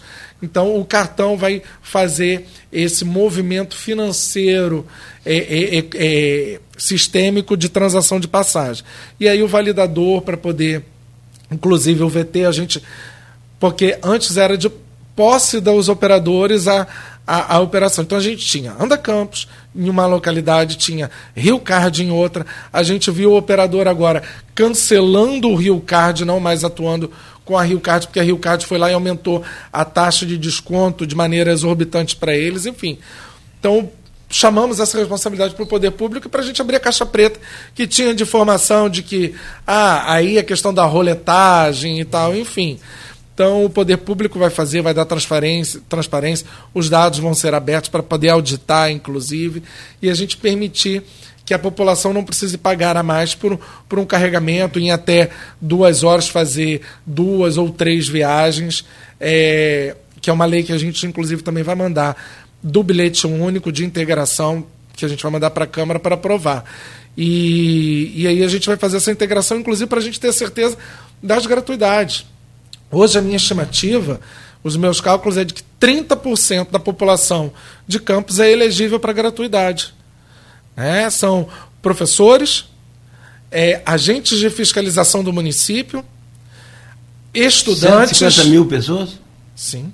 Sim. Se for pelo IBGE. Isso. Pelo IBGE? Isso, em torno de 165 mil.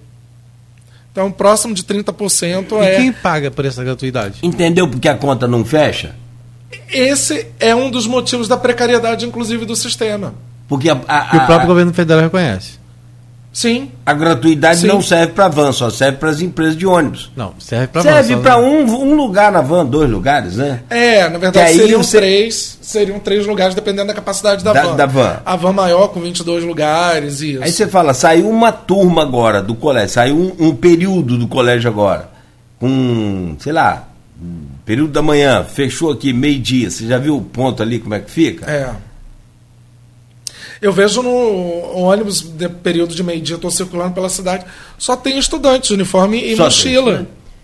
Mas e hoje em dia, quem paga por esse estudante? Então, é, foi um cálculo previsto lá em 2013, quando do início da licitação em 2015, da composição da tarifa. Então, o 2,75 lá atrás previa gratuidade, até porque também o município subsidiava. Tinha, tinha um campo cidadão e tal. Enfim, depois mesmo com o reajuste, a, a planilha que a gente tem, que é a da ANTP, da Associação Nacional de Transporte Público, que faz o cálculo dos custos para a gente parametrizar e ver as gratuidades, inclusive está defasada. Era para estar em quase 5 cinco reais a tarifa de ônibus, se a gente fosse contabilizar para poder subsidiar. é, e a gente vê, Cláudio, 57 municípios, grandes municípios no Brasil inteiro, subsidiam a tarifa.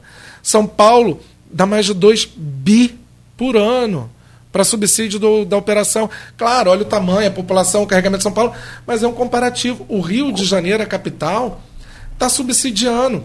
Sim, sim, sim. Então, assim, aqui é, é, Niterói está propondo subsídio, Maricá subsidia, claro, faça as ressalvas, Maricá, tamanho da população, Lá- lá é quantidade de passagem de royalties graça. de petróleo. São É, João da Barra aqui é de graça. Isso. Então, é uma forma Mas também aí- de aí eu- subsídio. Mas é, olha a população, recebe quase três vezes mais de participação de royalties do petróleo do que Campos. O tamanho da Ah, não, cidade, lá tá quantidade no- de linha. Então, tirando as apogeu, suas, é. suas devidas é, ressalvas, mas há um movimento de entender que o transporte público precisa de apoio. Então vamos lá, deixa eu te fazer mais umazinha, Rodrigo. Não, fica à vontade. É, é, você fica deixando à vontade, vai até meio-dia, depois o Cristiano me liga. Vou dar só uma coisa. Vamos lá, integração. Paga uma passagem só. Você tem dois problemas que eu, que eu gostaria de saber. Uma é a distância territorial de Campos é fantástica. Você vai pegar Santa Maria, São Eduardo, Morro do Coco, blá, Travessão, que aí começa a aumentar o número de, de população. Porque você vai para Serrinha, aí você tem também Bitioca, tem Isso. Rio Preto, então lá. Farol, olha a Baixada, hein? Quantos, quantos habitantes tem ali naquela Baixada? E aí, você pega lá, integração, Farol de Santo Tomé, a, eu quero ir para Santa Maria, eu vou pagar uma passagem só? Então, Isso é um exemplo, mas eu estou falando, eu quero ir para o centro também. E como vai ser, isso é a distância, mas aqui no normal, essa integração, quem vai pagar o complemento dessa passagem? Se eu vou pagar só R$ 2,75 e vou ter direito a... Verdade, Hoje 3,50. hoje é 13,50. Ah, 3,50, tá. Então, poder público. Aí a Como assim? prefeitura vai pagar a, a integração do modal. Se, por exemplo, o passageiro saiu de farol, ele vai passar o bilhete dele, a- o cartão, na van. Quando chegar na estação da Baixada, ele vai fazer o transbordo e entrar no ônibus para vir para a área central. Ele vai passar novamente o cartão. Essa segunda perna, que é a segunda viagem, é, vai estar contabilizada e o poder público, a prefeitura e o IMTT, através do Fundo Municipal do Transporte, vai pagar ao operador. É o que ele está perguntando é, é, por exemplo, aí ele chega aqui no centro. Se ele quiser ir do centro para Guarulhos, para Nova Canaã, para Nova Canaã ele chegar em Morro do Coco, É. aí ele já tem que pagar outra passagem. Aí ele vai ter que Aí pagar é é, outra- uma outra passagem. Tá? Mas é, a gente está até vendo essa questão de talvez ampliar para três viagens, mas ainda assim, se ele chegasse na estação. Que também é de- muito pouco também, pra três viagens assim é muito não, pouco. Não, e se a gente contabilizar, foi o que você falou, olha a distância, olha a necessidade de integração. a, a- a territorialidade de campos é, é imensa. É, e, e uma quilômetros. dúvida que eu tenho, por exemplo, hoje é, a pessoa que vai para Morro do Coco ela paga 3,50. Isso. Mas aí, mas só que a passagem para lá não é 3,50. Aí a prefeitura hoje já, já paga essa diferença Já, ou é o subsídio que mantém? Não. O setor norte, que é aquela região, Morro do Coco, é, Santo Eduardo, Santa Maria. Santa Maria, é, Vila Tem- Nova, Conselheiro. Exatamente, isso aí. Tem já a tarifa técnica, que é maior, e aí o município complementa, porque hoje lá eles ainda operam com a Rio Card. Então a gente tem a informação das transações é, quinzenais, a gente prepara o relatório e paga para eles o complemento da tarifa. Por exemplo, Santo Eduardo, se eu não me engano, é 11,70, 12,70. Então a gente faz o complemento do extra, além dos 3,50 que é pago pela, pelo, pelo usuário na hora do, do embarque. É dado em valor mesmo. É dado em valor, é feito o, de- o repasse ao permissionário, Para além do subsídio. para além do subsídio. Mas esse permissionário não recebe o subsídio do diesel, porque ele já tem um subsídio tarifário. Ele não, não pode agregar subsídios, porque aí, senão, a gente está extrapolando né, a ação do poder público em estar concedendo, é, Sim. re- fazendo Lei de repasse hospitalidade fiscal. Isso, isso. Aí ele opta pelo qual o subsídio que ele, ele prefere. Mas aí o setor todo, como já tem o card, preferiu. Farol também é nesse esquema não? Farol é o subsídio do diesel. É. Da, do diesel. Do diesel. As vans vão parar de circular pelo centro? É, algumas regiões, por exemplo, é, Martin Lage, depois Santa Cruz, Rio Preto, elas vão direto para o centro. Mas aí a gente tem a, a, a questão da alteração, inclusive, para micro-ônibus, para melhor atender. Mas as outras áreas, da Baixada até a estação de integração, é, ali na região sul até Ururaí e norte até Canaã, ali na região de travessão, que elas é, deixarão o passageiro e aí serão conduzidos até a área central é, de ônibus. Isso vai contribuir, inclusive, para a diminuição de circulação de veículos né, é, na área central e melhorar o ordenamento, inclusive, do trânsito. É. Você fala assim, está satisfeito com é, a quantidade de, de, de- perguntas e respostas? Claro, o Godard está aqui, apresentou uma série de, de, de novidades né, e, e de prazos já estipulados aqui. É, mas vão rolar cabeças, não, né? Como o governador falou da ponte, não, né? Você lembra, né? Ele falou que, ó, se até maio não inaugurar a ponte da integração, cabeças vão rolar. As cabeças estão aí, de pé. É, tem, claro, evidente, outras demandas a gente gostaria, mas aí tem que fazer estilo Netflix, Amazon. Prime, Seriado, né? Seriado. Então, segundo episódio a gente marca para daqui um tempo.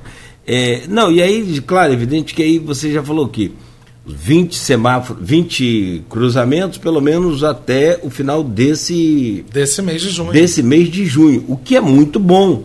Você pode completar uma avenida inteira, por exemplo. E efetivamente estabelecer o onda livre. E já E começar a livre. fazer essa verificação de melhoria do fluxo, diminuição de retenção. E só frisar que, inclusive, a gente tem feito esse trabalho à noite, para justamente não conflitar no trânsito. Conflitar, Então, É, porque você fala assim, tem aqui um, um fato interessante, rapidinho, um exemplo de, de outros. Você pega ali a Barão de Miracema, a Formosa, vem pela Formosa, passa ali no na Barão de Miracema, na rua da delegacia ali, né? Aí o sinal lá tá aberto.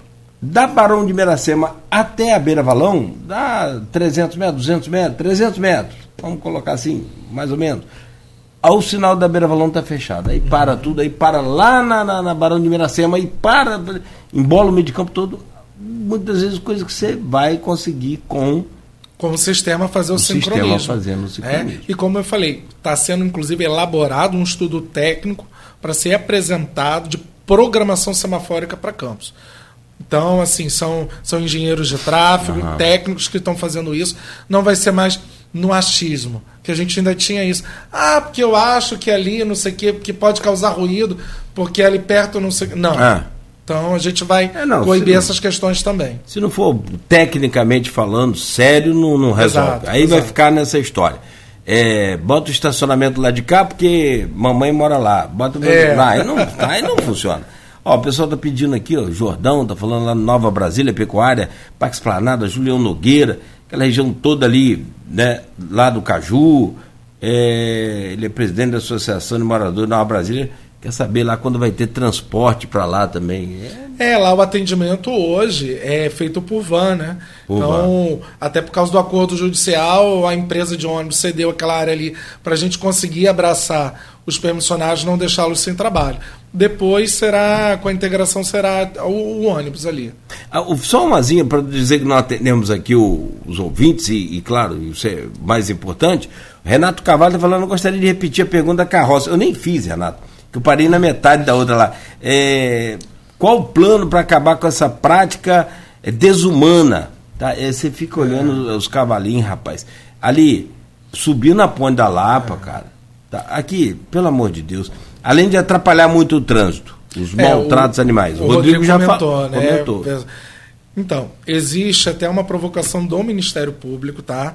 Uma ICP, um inquérito civil público, sobre esse tema. E a gente vem desde o ano passado um grupo de trabalho. IMTT, Procuradoria do Município, CCZ, é, Desenvolvimento Humano, porque a gente precisa dar atenção, dar respaldo para esses, esses trabalhadores, então está sendo feito um cadastro.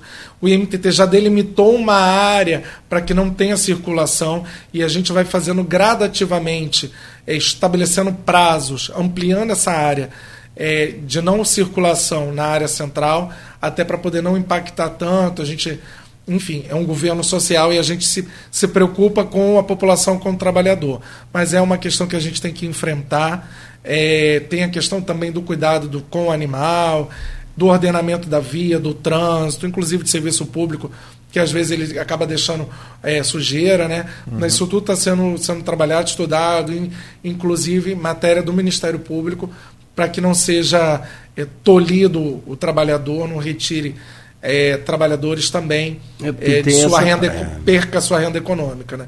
Então está sendo bem tratado num grupo de trabalho é, que está sendo estudado para poder apresentar essas mudanças aí e uma nova normativa. Terminal de carga e descarga aqui no. Eu acho que não, só para rapidamente. Essa do terminal fica para depois.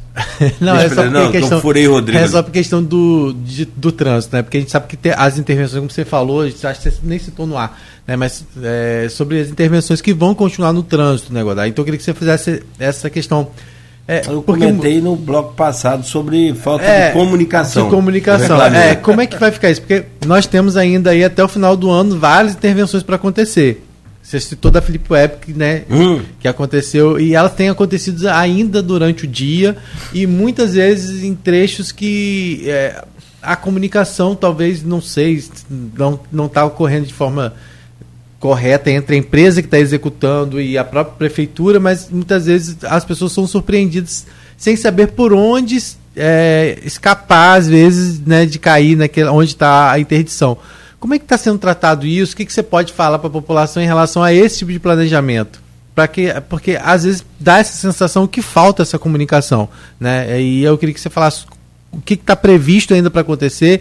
Quem quiser acompanhar, como que acompanha, secretário, desculpa, o secretário de Obras falou aqui que não havia comunicação com a Secretaria de Obras da Metropolitana no que diz respeito a intervenções. Quando começou a obra lá na 28 de março. É, sim.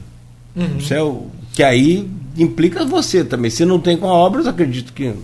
É, porque na verdade, assim, eles pedem a liberação ao IMTT para poder fazer a intervenção na via, fazer a, a obra em si, né? Começar a operar. Mas eles que cuidam da sinalização, por exemplo, porque, tipo assim, eles que cuidam de qual via eles vão fechar, qual cruzamento eles vão fechar, em que momento eles vão fechar, ou isso é, é passa por vocês? É, não. A, a etapa, o cronograma, qual que vai avançar é deles, é da metropolitana, é da empresa contratada. É um contrato do governo do Estado, o gestor é o governo do Estado, em parceria com o município. Foi um projeto do IMTT, depois revisado pela Secretaria de Obras e foi encaminhado para licitação na, na, na antiga é, CECID, né, do Governo do Estado, Secretaria de Cidades, e que está permitindo esse, esse novo asfalto, mas assim, é uma execução deles, um cronograma deles, a gente intermedia, senta para conversar, a gente, após essa questão da 28, a gente buscou e está fazendo reuniões, inclusive semanal, com a guarda, com tem representantes da Secretaria de Obras, do IMTT, para a gente dar um melhor ordenamento, mas aí a gente vê, eles acabam entrando, montando um canteiro de obras da execução e falha realmente na comunicação.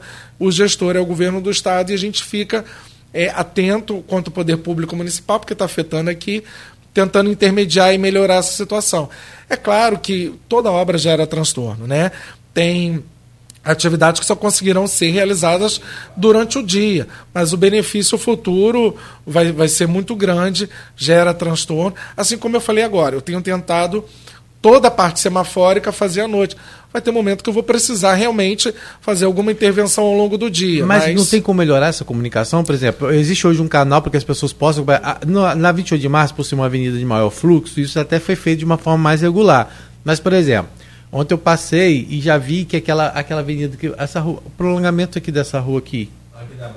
É, é, é Sanguedo. Sanguedo. Ah. Já vi que já, já tem as máquinas arrancando o asfalto aquele já, trecho já, ali. Já, já começaram. Da, fazendo a fresagem. Já está fazendo aqui a fresagem. Mas lá, eu não vi em é. nenhum momento, nenhum lugar comunicando isso.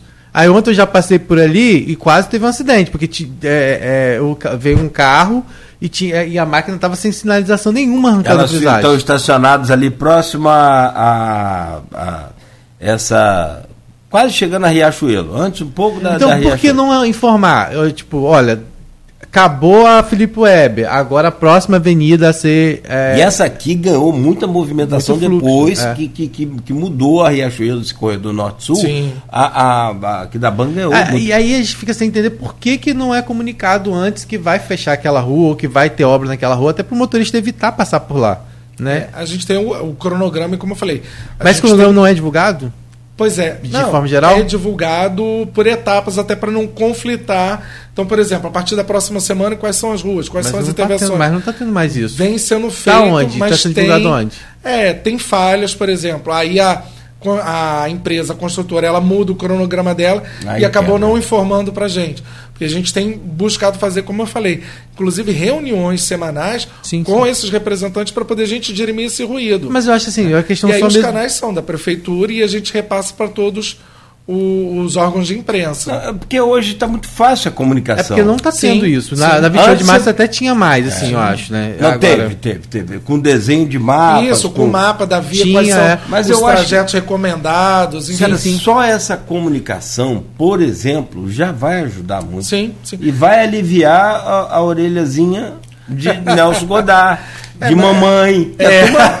Poxa, esse cara não tenha dúvida de que é chato sim, você sair sim. assim, você pega de surpresa. No entanto, eu falo, ah, gente, eu não entendo o Godard, por que, que não pega o telefone liga para mim, meu amigo? Uhum. Ou manda um zap.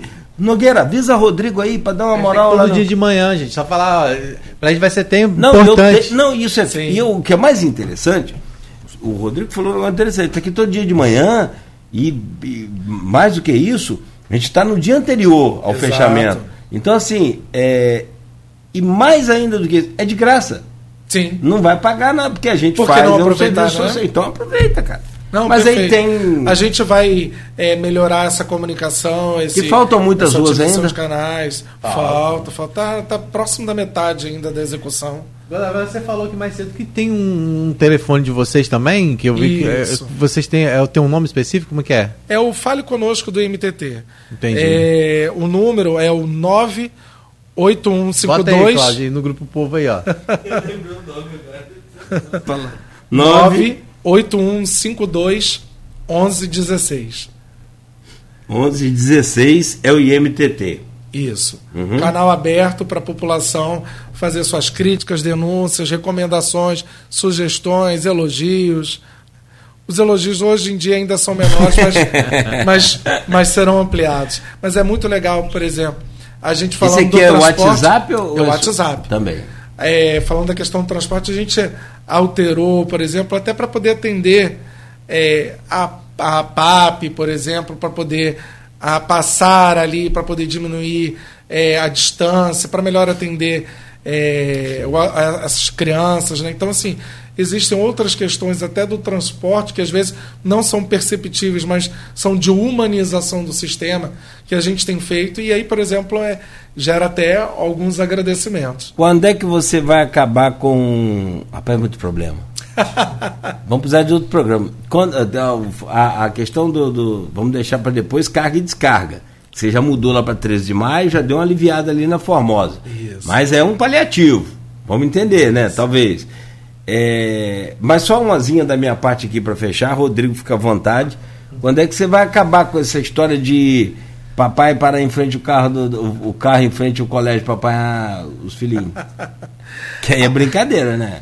É, não, às vezes. é a história do fogão. É.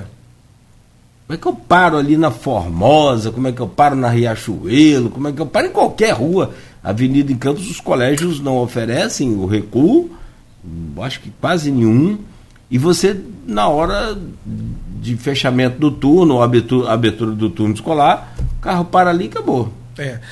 Olha, eu já vi até fila tripla.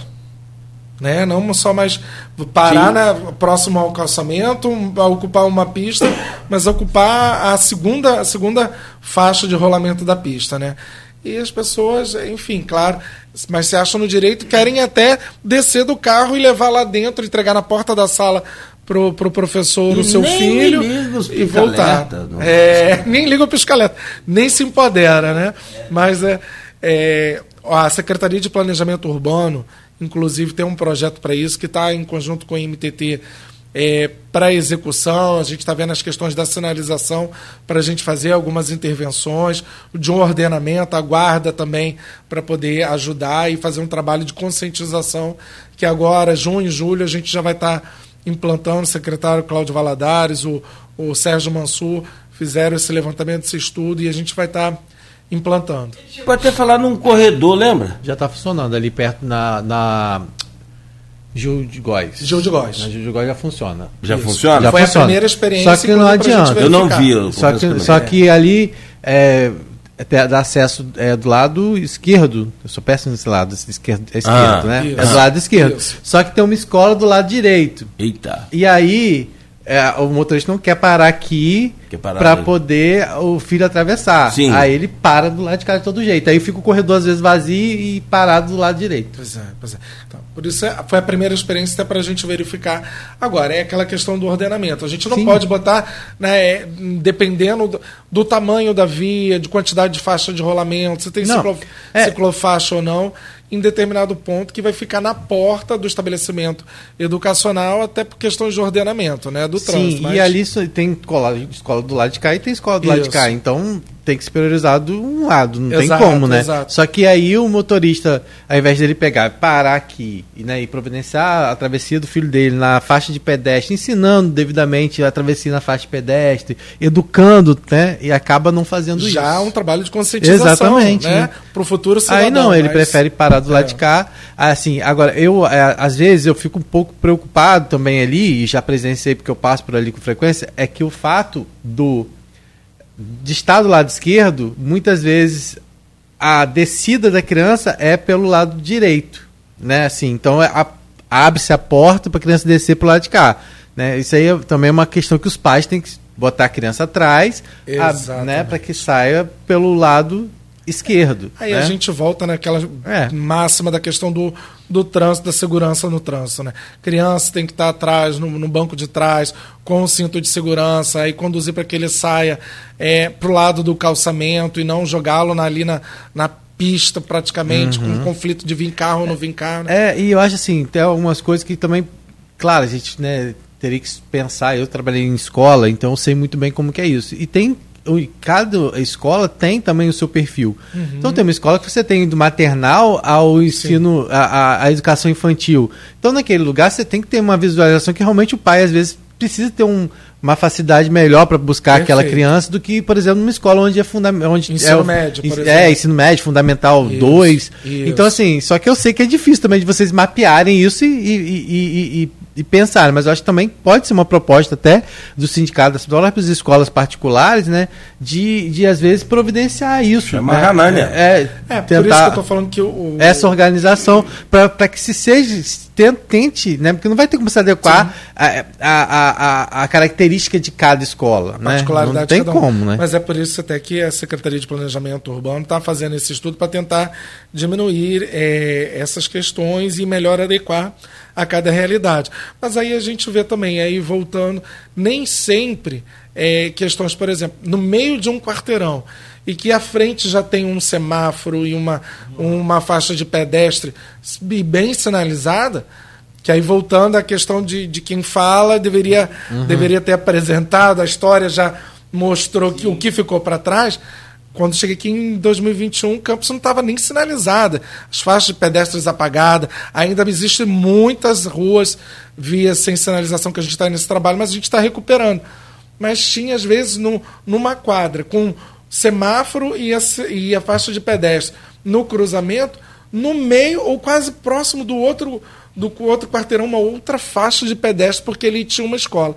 Aí é questão também de às vezes, por mais que você tenha uma faixa e uma placa, isso não vai reter o, o veículo, não vai gerar segurança viária é melhor que se atravesse na faixa, no semáforo, que faça esse trabalho de ordenamento, inclusive de embarque e desembarque, a Secretaria de Planejamento Urbano está estruturando para que aí sim traga segurança. Aí é toda a questão novamente, planejamento e um trabalho técnico. O que tem de, de, de pergunta aqui no, no, no, no privado, que o pessoal está ouvindo aí, conhece a gente, tem o número da gente aqui, que todo mundo tem. Nogueira, pergunta aí ao, ao presidente, é, por exemplo, o, o, pastor Antônio, é deficiente visual, falar ah, como é que faz para conseguir o vale? Ah, perfeito. É, junto ao IMTT, pode requerer, inclusive no Fale Conosco, a gente manda o requerimento para ele para poder preencher e levar ao IMTT é, com foto, comprovante de residência, cópia de identidade CPF, é, laudo médico da deficiência com CID especificado e aí a gente faz a concessão da, da, da carteirinha para gratuidade do passe, do, do pro transporte. Na máquina do transporte. Hã? Na máquina. na máquina de escrever? É na máquina de escrever? Não mais. Não, não mais. Pelo menos é informatizado, impresso, ah, mas Isso... em breve cartão eletrônico, digital, com, com, com facilidade para poder a gente, inclusive, quantificar para fazer políticas públicas, para a gente efetivamente é, subsidiar a gratuidade, com informação, com Sim. transparência, com certeza. Isso vale também para aquele. É, para aquelas placas também de carros? Ah, para credencial de estacionamento? Pra, com vocês também? Sim, é com a gente Idoso, também. Idoso e deficiente e físico. Deficiente. Também, também. Hum. Lá no IMTT. E deficiente, é, já estou na tratativa com o Sanatran, a Secretaria Nacional de Trânsito, o antigo Denatran, para que a gente disponibilize de forma online a emissão da carteira dessa credencial de estacionamento. Que hoje em dia ainda é impresso, feito. Não dá para fazer também o. É, é impresso, não é um adesivozinho, não? Não, não. A gente pode é, é, é, impresso e plastifica. Isso. Mas é beleza. é porque segue os modelos Sim. do Senatran. Não, porque é... ele pode ser utilizado em qualquer município do sim, Brasil. Sim, sim, então, é, segue a regulamentação, todo o padrão, né, com o órgão é, gestor do, do trânsito, a autoridade de trânsito. Nos municípios que são linkados ao Sistema Nacional de Trânsito, é possível. Para deficiente, não pode ser online, não? Não consegue isso uma hora, não? Então, nesse momento ainda não. Mas eu tô. É aquilo. Tô no trabalho de reconstrução, é o que eu falo. É, além do que é perceptível no, no trânsito e no transporte, das melhorias que já chegaram, que ainda precisa melhorar muito, eu reforço, eu reconheço, ainda precisa melhorar muito. Mas, inclusive, o trabalho interno de reestruturação do MTT, de dados, de informação, de equipamento, é algo assim impressionante.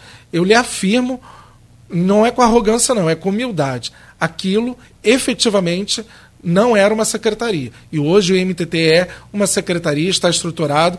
Inclusive, eu estou já é, desenvolvendo um site do IMTT para que ele chegue lá e faça esse requerimento online faça um requerimento de multa de forma online, suba uma defesa prévia, uma troca de réu infrator, e aí vai para a base de dados do, do IMTT e a gente lança para o Detran, vai para julgamento, ele requer a gratuidade a carteira do estacionamento e recebe, e pode ir lá buscar o recebe de forma online, até porque o próprio Senatran a gente já vai estar tá emitindo. Enfim, modernidade. Como eu falei, quando eu cheguei, máquina de datilografia era utilizado no IMTT. Ó, o pessoal que mandou mensagem aqui são 9h20, gente. Não tem como. Ó, Dudu, professor Dudu Terra, da, do, do, aqui do ASA, né? Do, desse cursos é, preparatórios. Ele está falando aqui, é, vou mandar, Dudu, direto para você, no pessoal, depois você dá um alô também. O escritor é, Wesley está aqui, também mandou, Edmundo também mandou, Wesley Machado mandou aqui, pessoal fazendo reclamação. Teve até um elogio para você aqui, para não dizer que você estava.